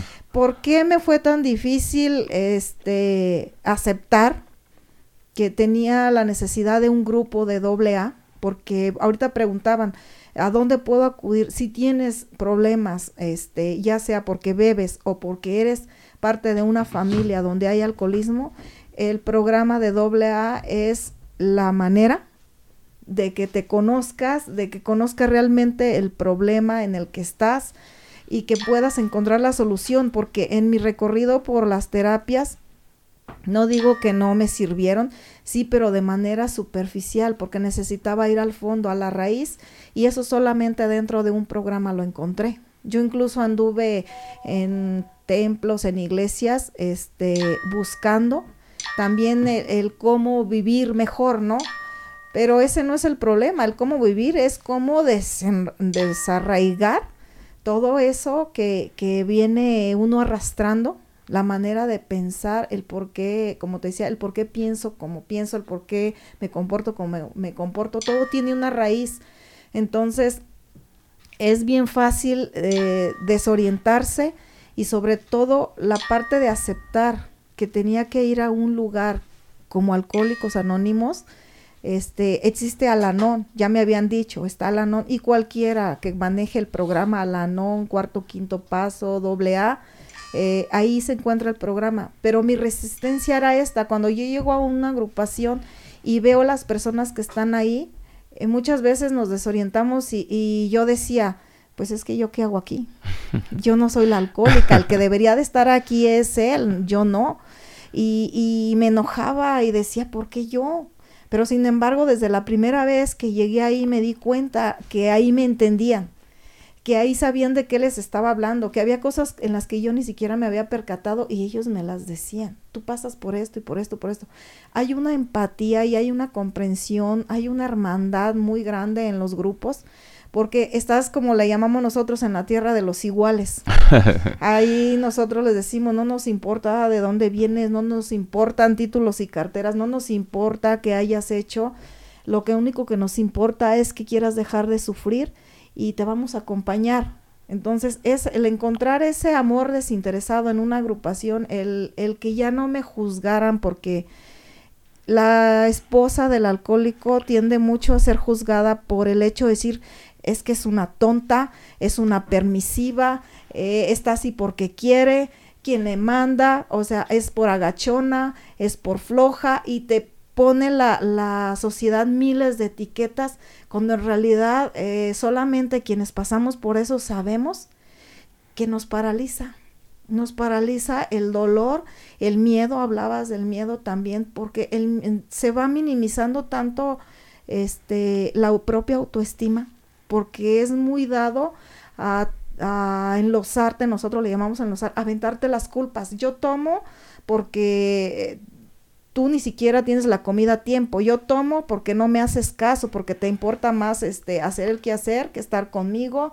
Yo tomo porque pues el otro día me hiciste enojar con esto que hiciste o, o porque te la pasas con tu mamá, o sea, te empiezan a aventar tantas culpas que llega el momento en que uno realmente se la cree y, y se afana uno de tal manera que se vuelve uno obsesivo en querer resolver todas esas demandas que, que la persona enferma, alcohólica, este, tiene hacia con los demás, todas esas exigencias, en un afán, como te decía, de querer tener todo bajo control, porque él les hablaba de la codependencia, entonces como esposas nos volvemos sumamente codependientes y andamos al rescate, que es una de las características de la codependencia, al rescate de, de las situaciones, incluso si el alcohólico eh, falta al trabajo o hace alguna cosa. Exacto, la imagen, le guardamos la imagen, pero hay algo muy grande detrás. Este, y es doloroso la admisión. Nosotros tenemos eh, eh, dentro del programa, pues se trabaja a través de los 12 pasos. Y el primer, el primer paso es el, el más doloroso, yo creo, porque es la admisión. Admisión y derrota. Admisión y derrota de nuestra incapacidad para gobernar nuestra vida. Entonces, el, la admisión de todos los defectos, empezando por la soberbia, que es un mecanismo de defensa, o sea, se vuelve defecto cuando tuvimos que eh, ponernos este, en unas ciertas actitudes defensivas. Nosotros le llamamos máscaras. O sea, si yo tuve mucho miedo en mi infancia, me tuve que poner así como muy iracunda y muy de que a mí no me pueden y que yo no te tengo miedo, pero en el fondo tenemos mucho miedo. Entonces ponemos esas máscaras y la actitud que brota es la ira, una contradefensa, ¿no? Y, y eso, el aceptar que hay una actitud detrás que me está llevando a permitir en esa, en esa afán de solucionar, porque hay algo que también las creencias, vuelvo a lo mismo, o sea, creer que puedo tener la familia perfecta, porque en eso entra, puedo tener la familia perfecta, este, soy una mujer eh, buena, porque te dejan esa creencia también que pues para, eres buena si eres la madre perfecta, la mujer este que puede con todo, porque bien decías hace rato, tenemos la imagen de que la mamá es buena, la mamá es dulce, la mamá es dócil. Entonces muchas veces a la mujer no se nos permite mostrar nuestra ira porque entonces así como que, ay, ¿tú por qué te pones así? Si, si eso no es de mujeres. Pasas a ser la mala del cuento, como dicen por ahí. Entonces, imagínate la frustración porque entonces eh, no soy la, la esposa esperada, no soy la madre esperada, no soy la hija esperada, no estoy dando el ancho y entra esa obsesión por querer solucionar, este, mejorar como persona, pero llegamos al punto de, de la exigencia y el perfeccionismo empezando por nosotras mismas. Y detrás de eso, muy, muy más en, en el fondo también hay este, la soberbia, porque realmente y siendo bien honrados con nosotros mismos, como lo marca el programa, detrás de todo eso está la exigencia a mí misma de ser perfecta, de querer tener todo como yo un día lo soñé y como dije que no iba a ser lo que habían hecho eh, mis antecesoras, mi madre, mi abuela, pues entonces yo me afano en que esto yo lo voy a solucionar y les voy a demostrar a todas las demás que me dijeron que, que no era posible y que pues así te tenían que aguantar. Y yo lo quiero solucionar de una forma que quiero salir triunfante. Y entonces entra esa locura de decir esto lo hago, y yo, yo era de las que me quedaba a veces hasta las 12 de la noche barriendo, trapeando, limpiando la casa, porque eh, si el papá de mis hijos veía que la casa estaba descuidada, me llegaba a decir, pues, ¿qué hiciste? ¿Qué estuviste haciendo todo el día? O sea, o por qué la comida no está a tiempo. Entonces entra esa obsesión de que todo va a estar perfecto para evitarme problemas y conflictos y que esté contento. Lo que ahora me da risa este, bueno, el programa nos regala esa capacidad también de que después de poderse reír de, la, de la desgracia. De las desgracias y eso eso es bueno, creo yo, porque hasta cierto punto el ser humano siempre se, se, ha manejado, bueno, las personas nos manejamos siempre a, a lo que la sociedad te marque y es donde comienzan los problemas eh, de depresión, de por qué esto y esto otro.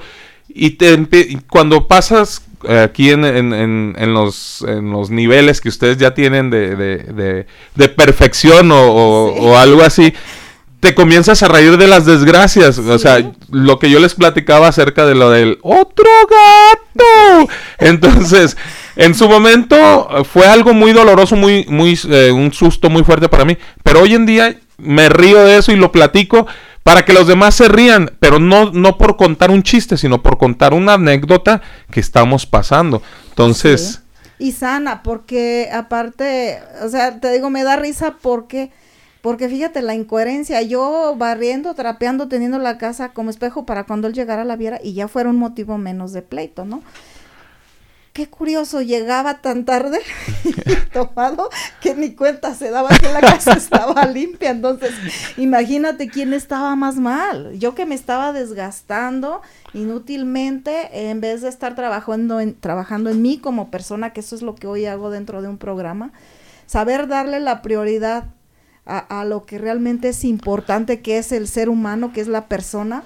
Y, y me había olvidado de eso, porque uno se olvida, pues de chiquito tienes tanta tensión por cuidar, porque eso es lo que hace disfuncional un hogar, el estrés que se vive y tratar de cuidar que el, el alcohólico o el enfermo no se incomode, que te ocupas tanto de, de cuidar eso, que te olvidas de ti, de ti mismo, de ver tus necesidades, tu crecimiento, tu desarrollo personal, quieres complacer, te hablaba, te digo, te repito, la codependencia es un, algo muy, muy extenso donde busca uno la aprobación, la aceptación, andas rescatando, o sea, te vuelves como el salvador del alcohólico. Y ahí entra otra vez el, el sentido de, de lo que te hablaba, lo que son las creencias, la soberbia de decir soy buena, yo lo rescato, yo le ayudo, este, él tiene una familia porque yo se la estoy dando, o sea, pura vanagloria también de este lado. yo soy la sí, héroe de esta relación Sí. porque gracias a mí esta relación sigue Así es. firme, Y que no eso- tiene nada de firmeza. aceptar eso es doloroso y es vergonzoso. Entonces, por eso muchas veces este busqué la salida fácil yéndome al templo. En el templo pues sí, hay pláticas, hay cosas, pero nadie me hacía ver mi verdadera realidad, qué era lo que realmente pensaba yo y qué era lo que quería demostrar. O sea, es, es nosotros eh, entendemos esto como la voz del ego. ¿Qué me dice mi ego? ¿Qué es lo que quiero demostrarle a una sociedad? ¿Qué es lo que quiero demostrarme a mí misma y qué le quiero demostrar a mi familia que yo sí pude? Entonces tuve que llegar a, a un- una aceptación de decir, pues no, no puedo y buscar la ayuda y, y ya estando en la ayuda, aceptar la derrota, porque solamente desde ahí, eh, como lo dice el primer paso, se puede fincar una vida útil y feliz. O sea, aceptando que no puedo y que hay alguien más que sí puede. Hay alguien más que sí puede darme esa fuerza o esa, ese discernimiento de la realidad, porque yo había perdido la realidad. Es lo que nosotros le llamamos perder el sano juicio, te decía.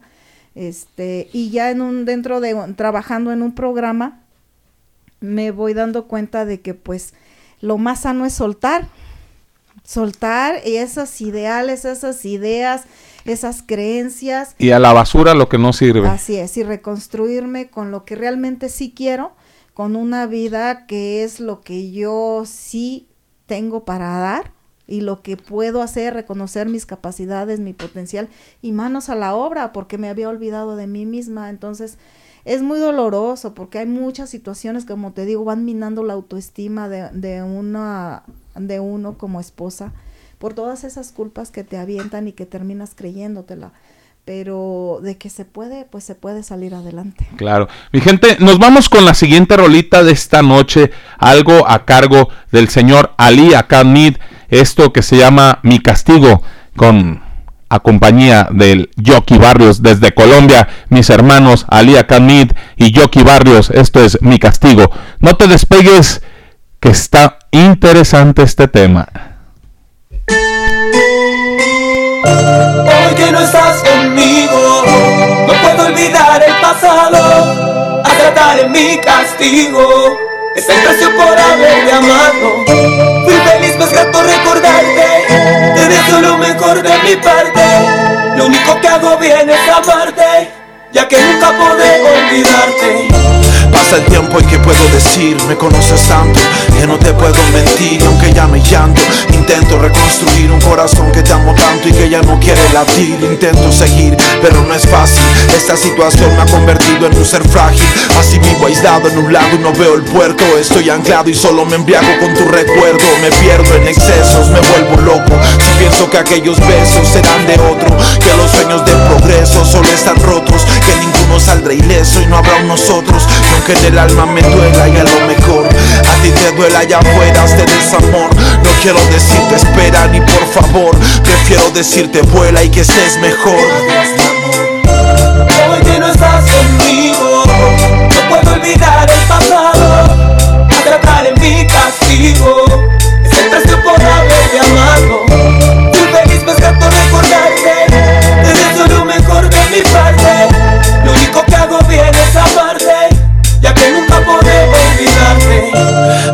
Tu tiempo y la sinceridad y lealtad en cada momento, por no quebrantar ni faltarle a ese sentimiento que quiso navegar en un mar lleno de tormento. Lo siento por no estar contigo y no llegar a viejos. Los que han sido testigos intentan darme consejos, pero no es tan sencillo, todo es mucho más complejo. Antes que ser tu amigo, prefiero tenerte lejos. No dejo de pensar en tu mirada destrozada y mi voz angustiada y cortada que no pudo decirte nada.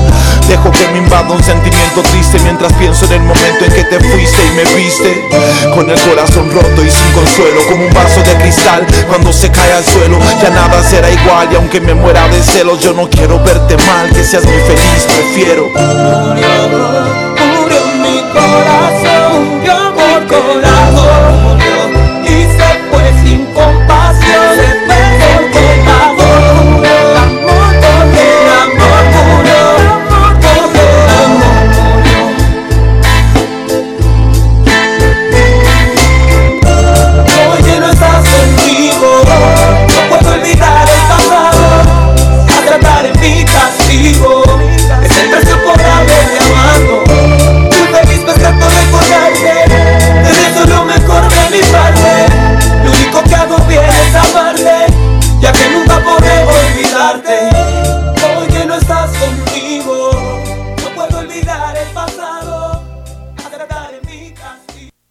Ok, mi gente, regresamos después de esta rolita del señor Ali Akamid y el señor Yoki Barrios. Y por aquí tengo un comentario que me acaban de escribir. Dice, yo viví en una familia con un papá alcohólico, golpeador. Soy la más grande de mi casa y siempre me tocó defender a mi mamá de mi papá.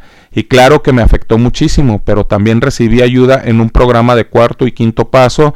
Y allá y hasta que no llegué a este grupo me di cuenta de la gravedad de mi enfermedad emocional y hago mucho puente de comprensión con la madrina, aquí Silvia que nos está ayudando con este tema y mi grupo se llama Renacimiento Tonalá eh, y también nos hacemos adictas a las relaciones destructivas. ¿Se hace uno adicto o, qué onda con esto de la enfermedad emocional? De lo que de lo que nos está diciendo. ¿Qué onda? A ver, de las relaciones destructivas, eh, ¿se hace uno adicto, no se hace adicto? ¿Qué, ¿Qué es lo que pasa con todo esto? A ver.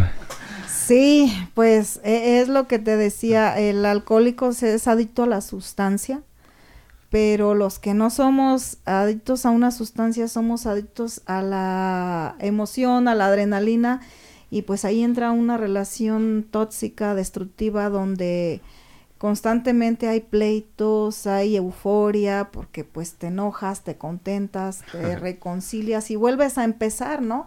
Tiene también una etapa de suspenso, en lo que empieza a subir la tensión y todo eso es, es como una montaña rusa de emociones y, y eso pues es una toxicidad que va minando la cordura, la capacidad de discernimiento, de buen trato. Es, es muy fuerte el, el tema en ese sentido porque es doloroso, como te, te decía, aceptar la derrota, aceptar que soy adicta a relaciones destructivas, que tengo que cuidar de mí y cuidar a los demás de mí. Porque no nada más es cuidarme, eh, o sea, yo puedo decir me cuido de los demás, no, realmente me cuido de los demás cuando cuido de mí, en dónde me estoy metiendo, con quién me estoy relacionando y cómo me relaciono yo con los demás, porque en la manera en como yo también los trate, obviamente va a haber una respuesta. Y en la manera en como ellos traten, determina mucho mi respuesta, el cómo va a concluir una situación. Entonces, para eso tengo que aprender a conocerme, saber quién soy, cómo reacciono, ante qué situaciones, este, mis respuestas son agresivas, cómo puedo contrarrestarlo. son muchas, muchas las cosas que hay que comprender. Y todo eso, pues, es, eso se da dentro del autoconocimiento, que es lo que trabajan las agrupaciones, el autoconocimiento pero sí es muy importante llegar a la raíz porque cuando decimos nosotros, cuando sacas del inconsciente la información que traes y lo haces consciente, entonces sabes con qué estás luchando. Y nadie puede vencer al enemigo si no lo conoce. Es bien importante conocerte, conocer tus, tu pasado. En mi caso personal hay una, hubo una situación eh, este, en mi infancia muy fuerte, que yo recuerdo que fue algo que marcó mucho mi tristeza, la depresión, porque pues yo vivía en el rancho, venimos del rancho y ahí eh, eh, mi papá tenía este pues amistades, pero en cierta manera eran eran todas alcohólicas, ¿no? Entonces recuerdo que se reunían en casa a, convivios, pero era beber. Yo recuerdo las, las tinas llenas de, cerveza, de vino.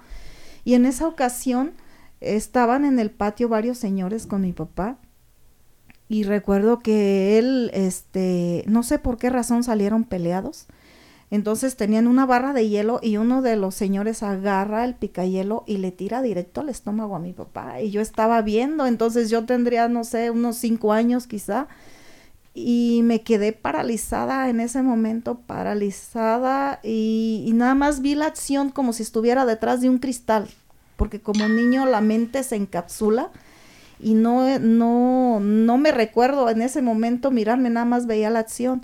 Y él, pues recuerdo que mi papá rodó, no le alcanzaron a dar, pero entra a la casa y como pues en el rancho a veces suelen tener arma los señores, él saca una escopeta, le apunta a, la persona, e intercede una de mis hermanas mayores, él se rojea la escopeta, entonces yo todo eso lo estaba viendo y me quedé tan impactada que vi cuando intervino el padrino de mi hermana, o sea, se hicieron ahí de una discusión en lo que se descuidó mi papá, otro le levanta la mano, le quita el arma, los otros se llevan al otro y, y pues gracias a Dios no pasó nada. Pero esa noche, este, yo recuerdo que en la pared yo veía imágenes, estaba obviamente desvariando, alucinando del, del temor, del miedo que eso me, me desató. Estaba viendo imágenes donde veía cabezas cortadas, veía sangre, este, veía gente destazándose horrible. Y nada más recuerdo, no sé qué estaría pasando, nada más recuerdo que mi mamá fue y, la escuché que decía tiene temperatura y tiene temperatura. Entonces, imagínate al grado que, que, llega a dañar la mente de un niño una situación como esa, en mi caso que te tenía como cinco años, este, es muy fuerte porque entonces te sientes tan inseguro y el ver que estuve a punto ahí de ver un asesinato, o sea, es muy impactante y no, no puedes a veces reaccionar ya de grande, porque yo descubrí que muchas de las cosas que yo permitía era por el miedo, porque el miedo me paralizaba.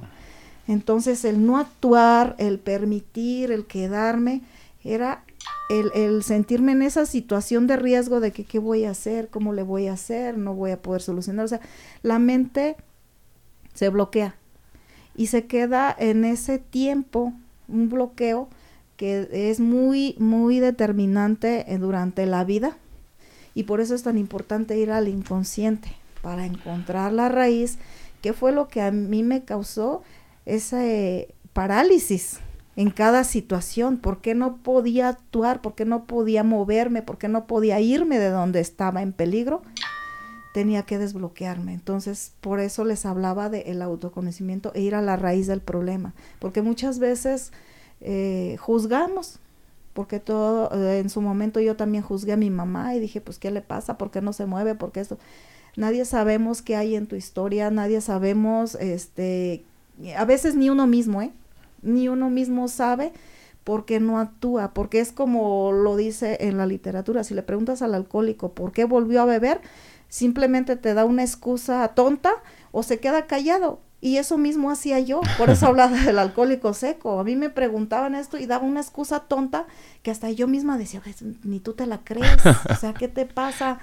Y, o me quedaba callada ya de plano diciendo, pues ya qué les digo, o sea, agachaba la cabeza, me daba vergüenza, pero no sabía ya ni qué responder. Entonces, sí es algo fuerte, es algo que hay que trabajar de peso y de fondo y por eso te decía, no es fácil en una terapia psicológica llegar a ese fondo porque se requiere el apoyo de los compañeros. Por eso el programa trabaja a través de los compartimientos de experiencias mutuas porque nos ayudamos unos a otros a ir a esos recuerdos que muchas veces tenemos olvidados. Como crear empatía con, la otra persona, porque al final de cuentas el psicólogo, eh, bueno, estudiado y todo eso, no puede crear una empatía contigo porque a veces el psicólogo no sabe de lo que es el alcoholismo, de pronto no vivió esas etapas en casa, entonces no va a conocer al 100% el problema. Conoce cómo a lo mejor te pudiera ayudar o cómo él cree que te pudiera ayudar, pero no el problema como tal. Entonces lo que hablábamos en el programa pasado, aquí sí un ciego puede guiar a otro ciego.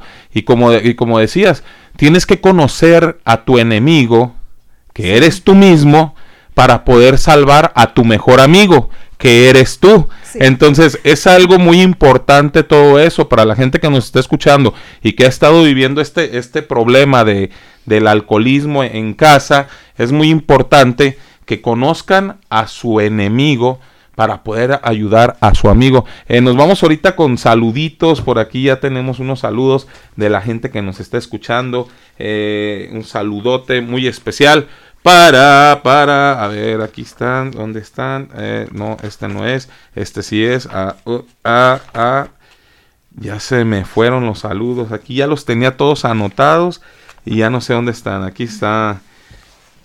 Bueno, saludito para, para mi gente en Colombia, para Angie Lu, Arte y Tatú, para el John, para Acas y Ladies, para Fori y Bibis, para Lili Osorio, para Edwin Castillo, para el Vago Villa, para Irene, para Lisette de Barranquilla, para Andrea de Bucaramanga, saludote para ellos, para Avi de estilo hip hop, que por ahí está conectada y este está tirando ahí los mensajes, saluditos para Avi de estilo hip hop, estilo de vida o una familia unida.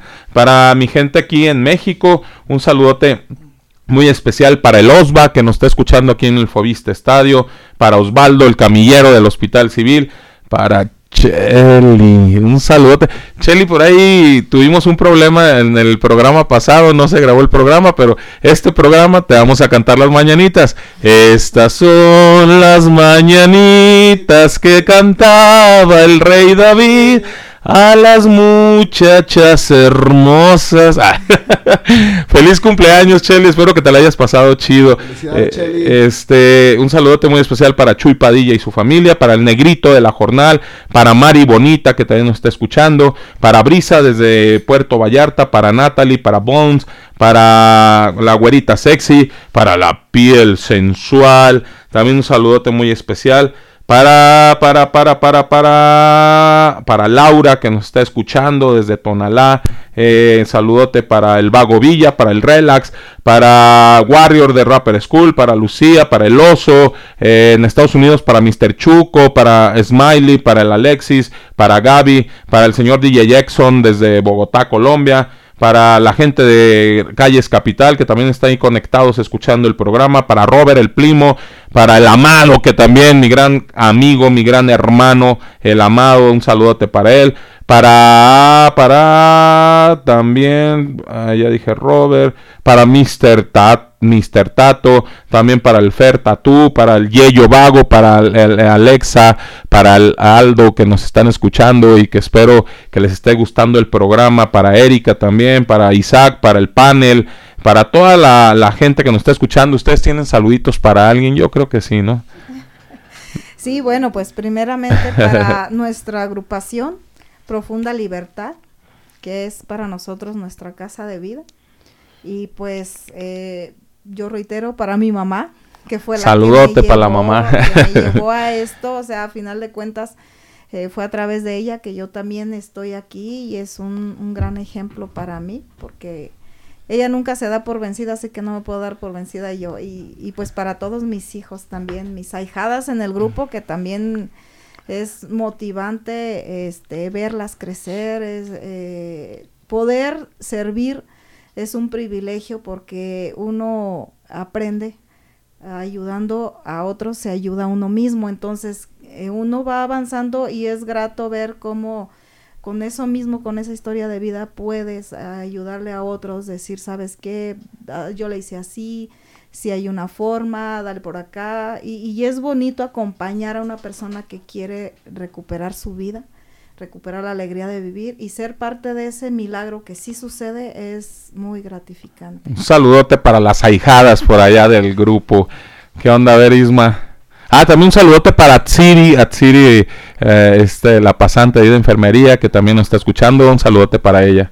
Un saludote pues para igualmente para toda mi agrupación, mis compañeros, mis hermanos del mismo dolor, con quien compartimos y he compartido ya por algunos años experiencias entre lágrimas. A todos ellos saludos, mi grupo de Profunda Libertad. Saludote para los de Profunda Libertad. Y pues para mi familia, mis hijos, este, mi padrino, todas esas personas que a lo largo de esta vida han sido parte importante en el crecimiento personal de Ismael. Todas esas personas que han influido de cierta manera porque yo lo veo que nada es casualidad, todos llegan por algo y tienen un propósito en la vida. Este, hasta de las peores experiencias se sacan grandes resultados y, y creces como persona. Es lo más importante, hasta de lo malo sacar lo bueno como persona. Y eso me lo dio un diplomado que yo viví en, en, en una agrupación. ¿Por qué?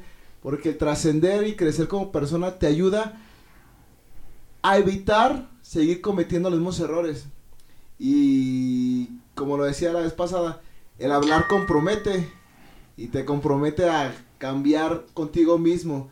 Y más como lo decía mi compañera, más cuando ya, cuando ya eres parte de la vida de alguien más, cuando ya tienes otra persona a la que guías, en este caso serán los ahijados.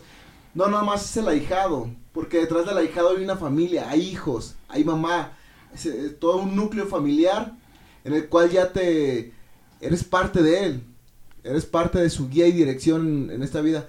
Y es gratificante ver los resultados, ver los logros que muchas personas, cuando se quiere dejar de sufrir, se obtienen buenos resultados. En este caso, pues hacer la invitación a todo, a todas las personas que, que conozcan a alguien, si no precisamente lo viven ellos, pero siempre conocemos a alguien que necesitan. Y quitarse esos tabús, esos, esos pe- pensamientos de, de qué dirá la gente. ¿Qué van a pensar de mí? ¿Qué van a pensar de...? Este, no, mi hermano, la verdad, ir con ese pensamiento a la vida no te va a ayudar a ningún lado. Siempre vas a vivir estancado por guardar una apariencia ante la sociedad. Y vas a vivir frustrado. Siempre vas a vivir a lo que ordenen los demás, ¿no? Porque de pronto eh, la sociedad te marca que tienes que ser tal cual como ellos lo piden y es, es eh, ser eh, encadenado a la sociedad. Eh, también un saludote para, para mi familia, para mi padre que espero que nos esté escuchando, para el señor Wizard, hay un saludote para él, para mi hermano Carlos, para mi hermano Marco, para su esposa Julie, un saludote para ellos, para mi madre, para la patrona, también un saludote con mucho cariño para ella, para mis hermanas Saraí, Yadis, ahí un saludote también, para mi primo Paco, para mi tía Yolanda, para toda mi familia que siempre me han apoyado en todos mis proyectos, muchas gracias por apoyarnos. Y esto es lo que lo que se ha hecho el resultado de todo ese apoyo. Muchas gracias. He crecido como persona y tengo muchas personas muy buenas a mi lado gracias a ustedes, a mi familia.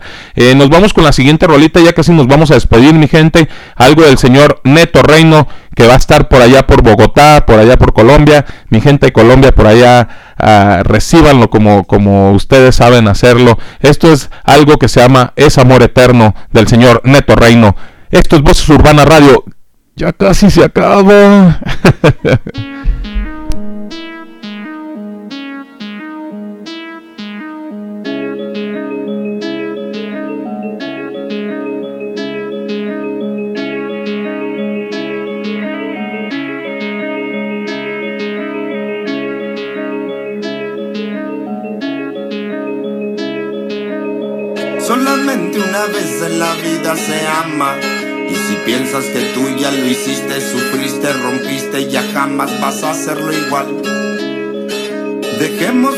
La crisis del drama, porque no lo sabemos, pero si sentimos es porque aún vivimos y existe una gran posibilidad.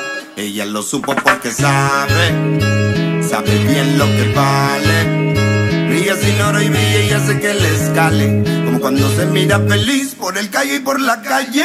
Mira que bien se fusionó. Ellos no saben cómo fue que funcionó. Cómo tuvo que quemarse y destruirse cuando no tuvo honor. Desagradable olor para así salir de las cenizas. Como el Fénix que extendió sus alas y jamás volvió. Se sintió y se vio. Acomodó luz. Detrás de un imperio, el mantenerlo fue la causa por la cual no se rindió. Por la cual no se rindió. Por la cual no se rindió. Por la cual no se rindió.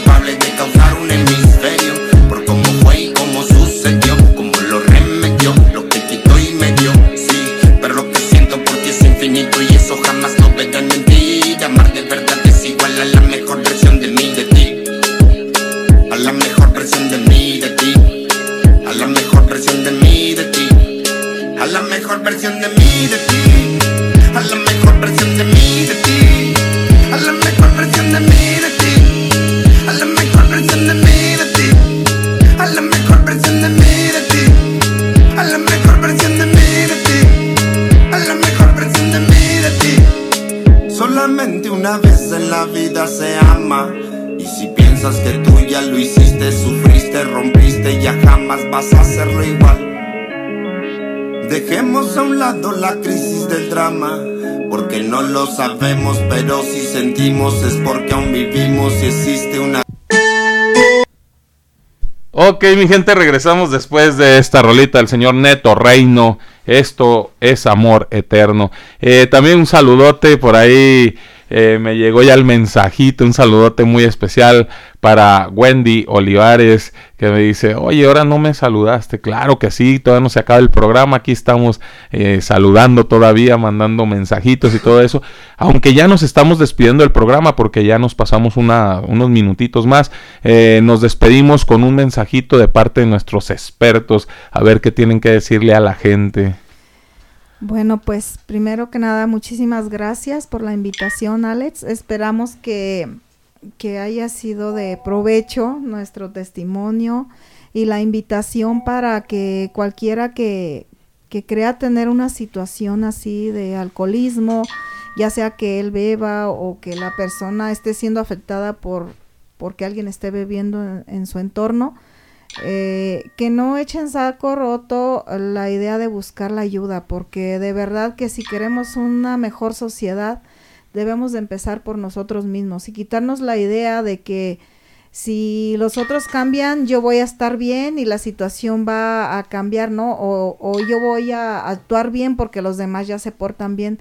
No, no se trata de cambiar al mundo, se trata de cambiar uno, porque en uno está la perspectiva de la vida y con la perspectiva que vayas por la vida es la manera en cómo vas a, a proyectar al mundo lo que hay dentro de ti. Entonces, el proyectar tristeza, pues eso vas a generar en tu entorno, el proyectar angustia también, cualquier emoción negativa se proyecta, pero también la alegría, también el entusiasmo, la esperanza, la confianza, la fe, el amor, todo lo positivo también se proyecta y eso es todavía más impactante y trascendente para las personas que nos rodean. Entonces, si dentro de nosotros podemos eh, encontrar y eh, crecer todas esas virtudes, podemos llevarlo a nuestro entorno y esa es una manera que nosotros los AA hemos aprendido a llevar el mensaje porque se lleva a todos los ámbitos de nuestra vida y a todos los asuntos de nuestra vida como lo dice en el doceavo paso. Entonces el ser un mensajero de, de la buena nueva, de que hay una nueva manera de vivir donde puedes este, trascender y a la vez beneficiarte y beneficiar a otros, que de eso se trata, para que haya un cambio eh, de fondo eh, en mi entorno. Si yo puedo contribuir con eso, pues obviamente el hacerle bien, el hacerme bien a mí misma primero, me da la capacidad de hacer el bien a los demás. Entonces todo cambio empieza por uno mismo, la ayuda ahí está. Eh, gracias a Dios el programa está a nivel mundial, entonces en cualquier lugar que te encuentres, seguro cerca hay alguna agrupación de cualquiera que sea cuarto y quinto paso, doble A, Alanon, Alatins, e incluso Dragones Anónimos, o sea, hay muchos grupos que mientras manejen el, el programa, este, vas a encontrar la ayuda correcta porque si buscan tantito en cualquier clínica de rehabilitación también, así sean las más caras del mundo, ahí está el programa. Es, es muy, muy gratificante el poder llevar el mensaje y decirles si se puede, no te dejes vencer, hay esperanza siempre para una mejor vida y las familias no tendrían que destruirse si no esperáramos tanto para buscar esa ayuda que requerimos. Por mi parte, muchísimas gracias por la invitación y pues gracias a todos los que nos han estado escuchando. Es una bendición saber que este mensaje llega a más personas y que pues la semillita está sembrada, ¿no? Muchísimas gracias Alex por la oportunidad y gracias a, la gente que nos escucha. Gracias a ti Silvia, muchas gracias por compartirnos esas eh, vivencias que tuviste, muchas gracias por estarnos explicando todo lo que eh, se vive en, en, una, en una familia. Eh, con, con, alcoholismo, muchas gracias. Y lo más importante, que no solamente queda aquí en México, porque gracias a, a esto del internet nos están escuchando desde Colombia, desde Venezuela, en, este, en Ecuador, en Perú y en los Estados Unidos. Son los países que, nos están escuchando y que yo sé que más de alguno de los que está escuchando que no se atrevió a, dar algún testimonio o a, mandar algún comentario, sé que por ahí les removió todo esto y que espero que este tema o este, este programa les haya ayudado en algo. A ver, Ismael, ¿tú qué onda? no, pues Alex, te agradezco el espacio, el tiempo eh, y agradezco a todos los radioescuchas este, darse un poco del tiempo para estar escuchando esto que es real y se vive en muchas uh, familias a nivel mundial, no solamente en México. Este, es un mal común porque es de la comunidad.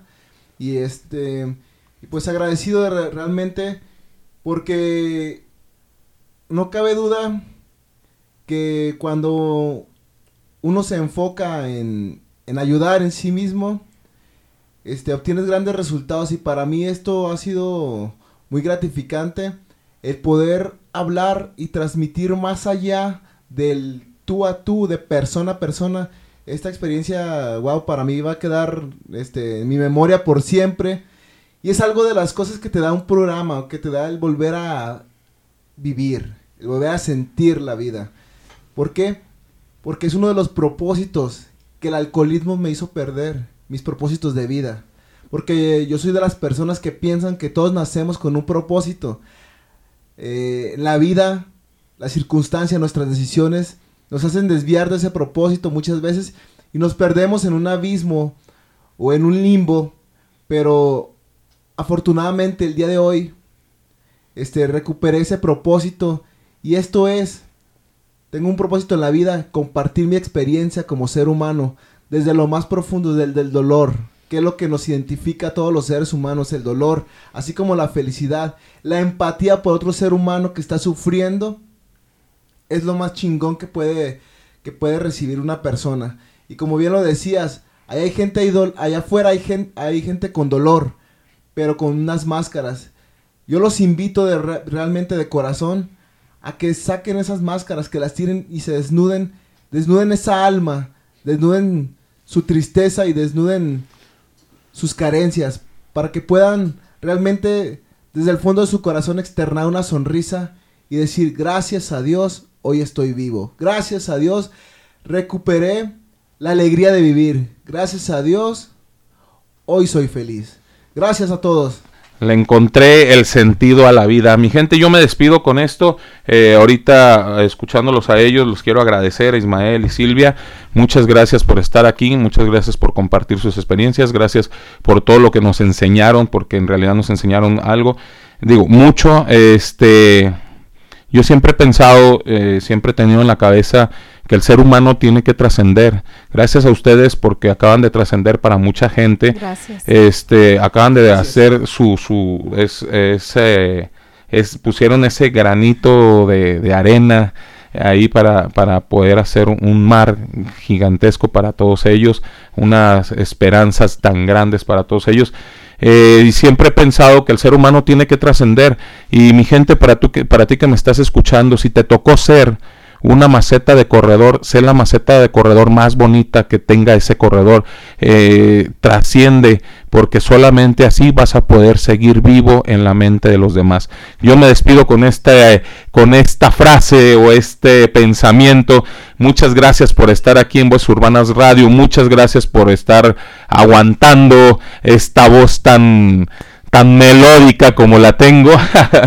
gracias por, por estar en, en, este programa. Muchas gracias a ustedes, muchachos. Me despido, me despido, muchas gracias. Me despido con una rolita del señor Coco Yamazaki que también van a encontrar en la película de Así Crecí. Les recuerdo, mañana se estrena Así Crecí en plataforma de Amazon Prime y por ahí voy a estar participando en esta película. Para todos los que me conocen, eh, chequen ahí la película, está muy buena. La primer película que habla de un rapero en México, no creo, no es la historia de un rapero, es, no es la historia de un rapero, eh, eh, ¿cómo se dice? Que esté vivo, sino es una historia creada y es la primera historia de raperos en la primera película de raperos en México. Así es de que mi gente vean por ahí la película Así crecí. Yo me despido, soy Alejandro Huizar, el fulanito. Muchas gracias por escucharnos y me despido con esta rolita del señor Coco Yamazaki, esto que se llama Aguanta fuerte. Esto fue Voces Urbana Radio. Chao, chao, chao.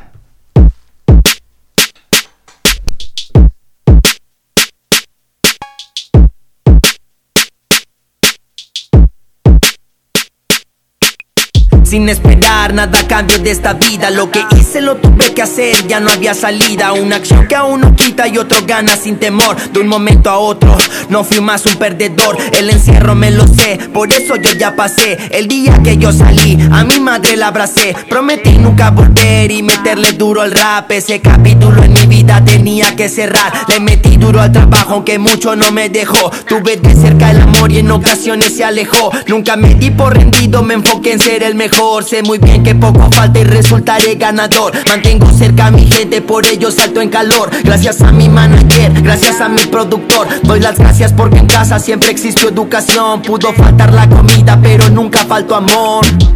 Así que si así la vida me puso a jugar Detrás de todo existe razón. Yo no puse las reglas pero voy a lograrlo. Aguanta fuerte corazón.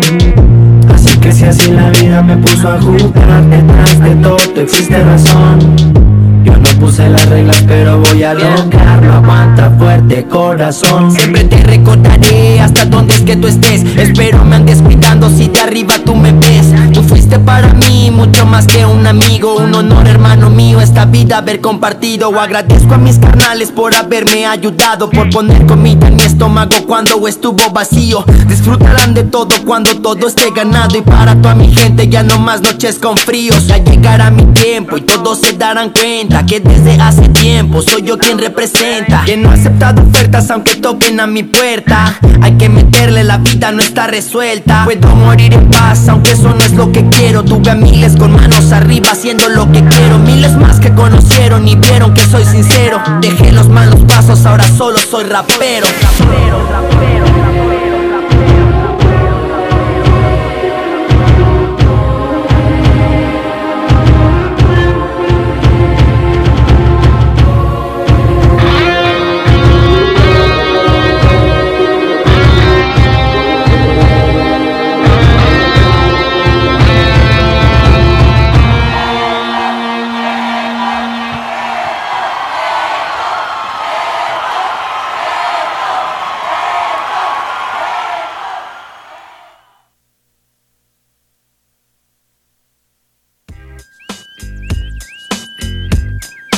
tiempo y el espacio conjugado para llegar a este momento se ha terminado.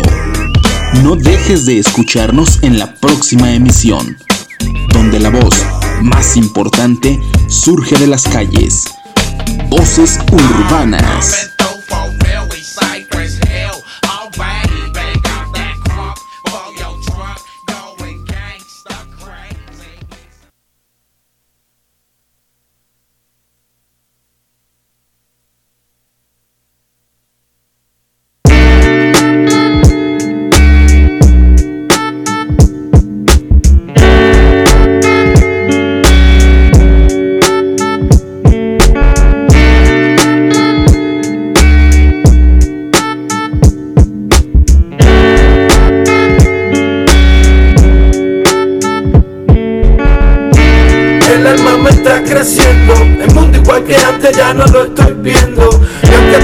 Hay mucho que no entiendo, sigo soñando y aprendiendo, porque de eso se trata. De caminar con amor y aprender del error, porque no me dé la banda.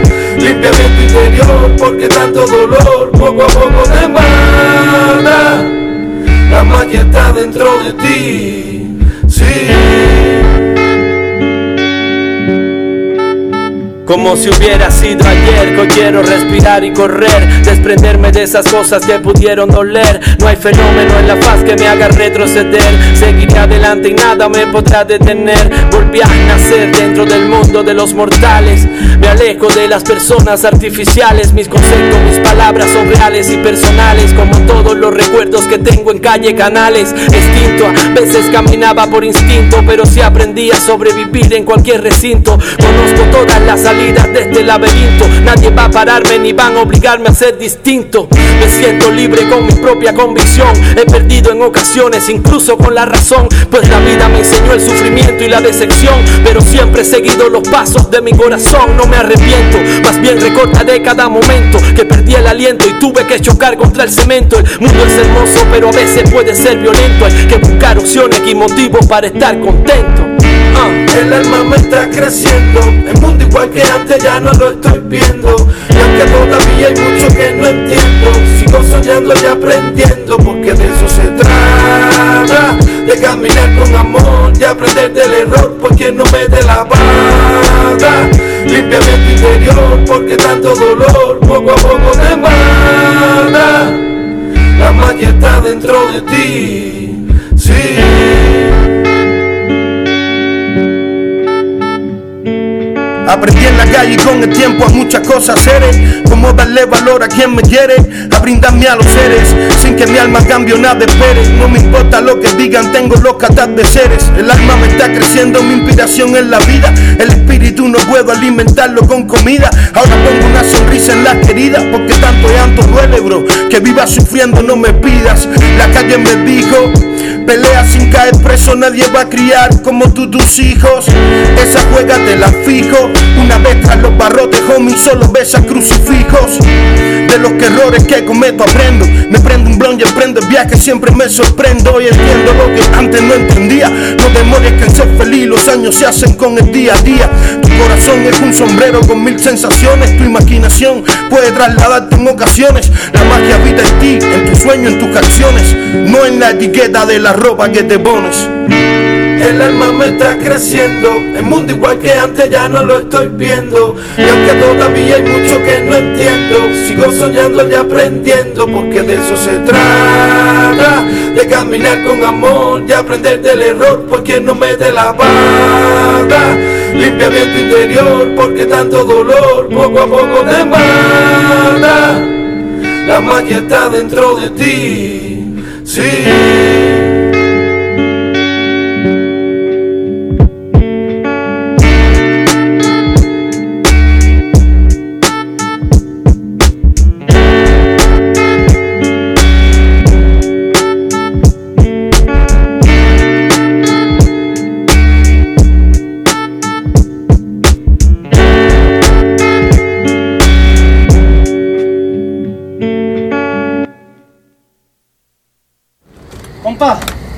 Me interesa tú tocas solo.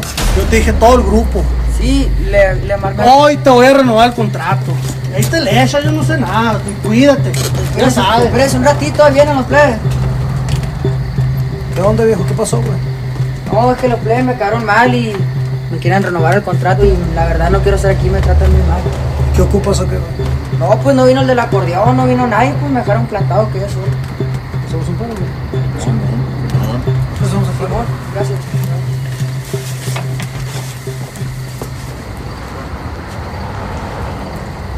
Oye, Fer, te voy a dedicar una canción. Ok, gracias. Adelántate, Zeta. Mira, güey, vuelve a hablar y te vas partiendo tu madre fierro. ¿Qué onda? ¿Todo bien? ¿Todo bien? Vamos, vente.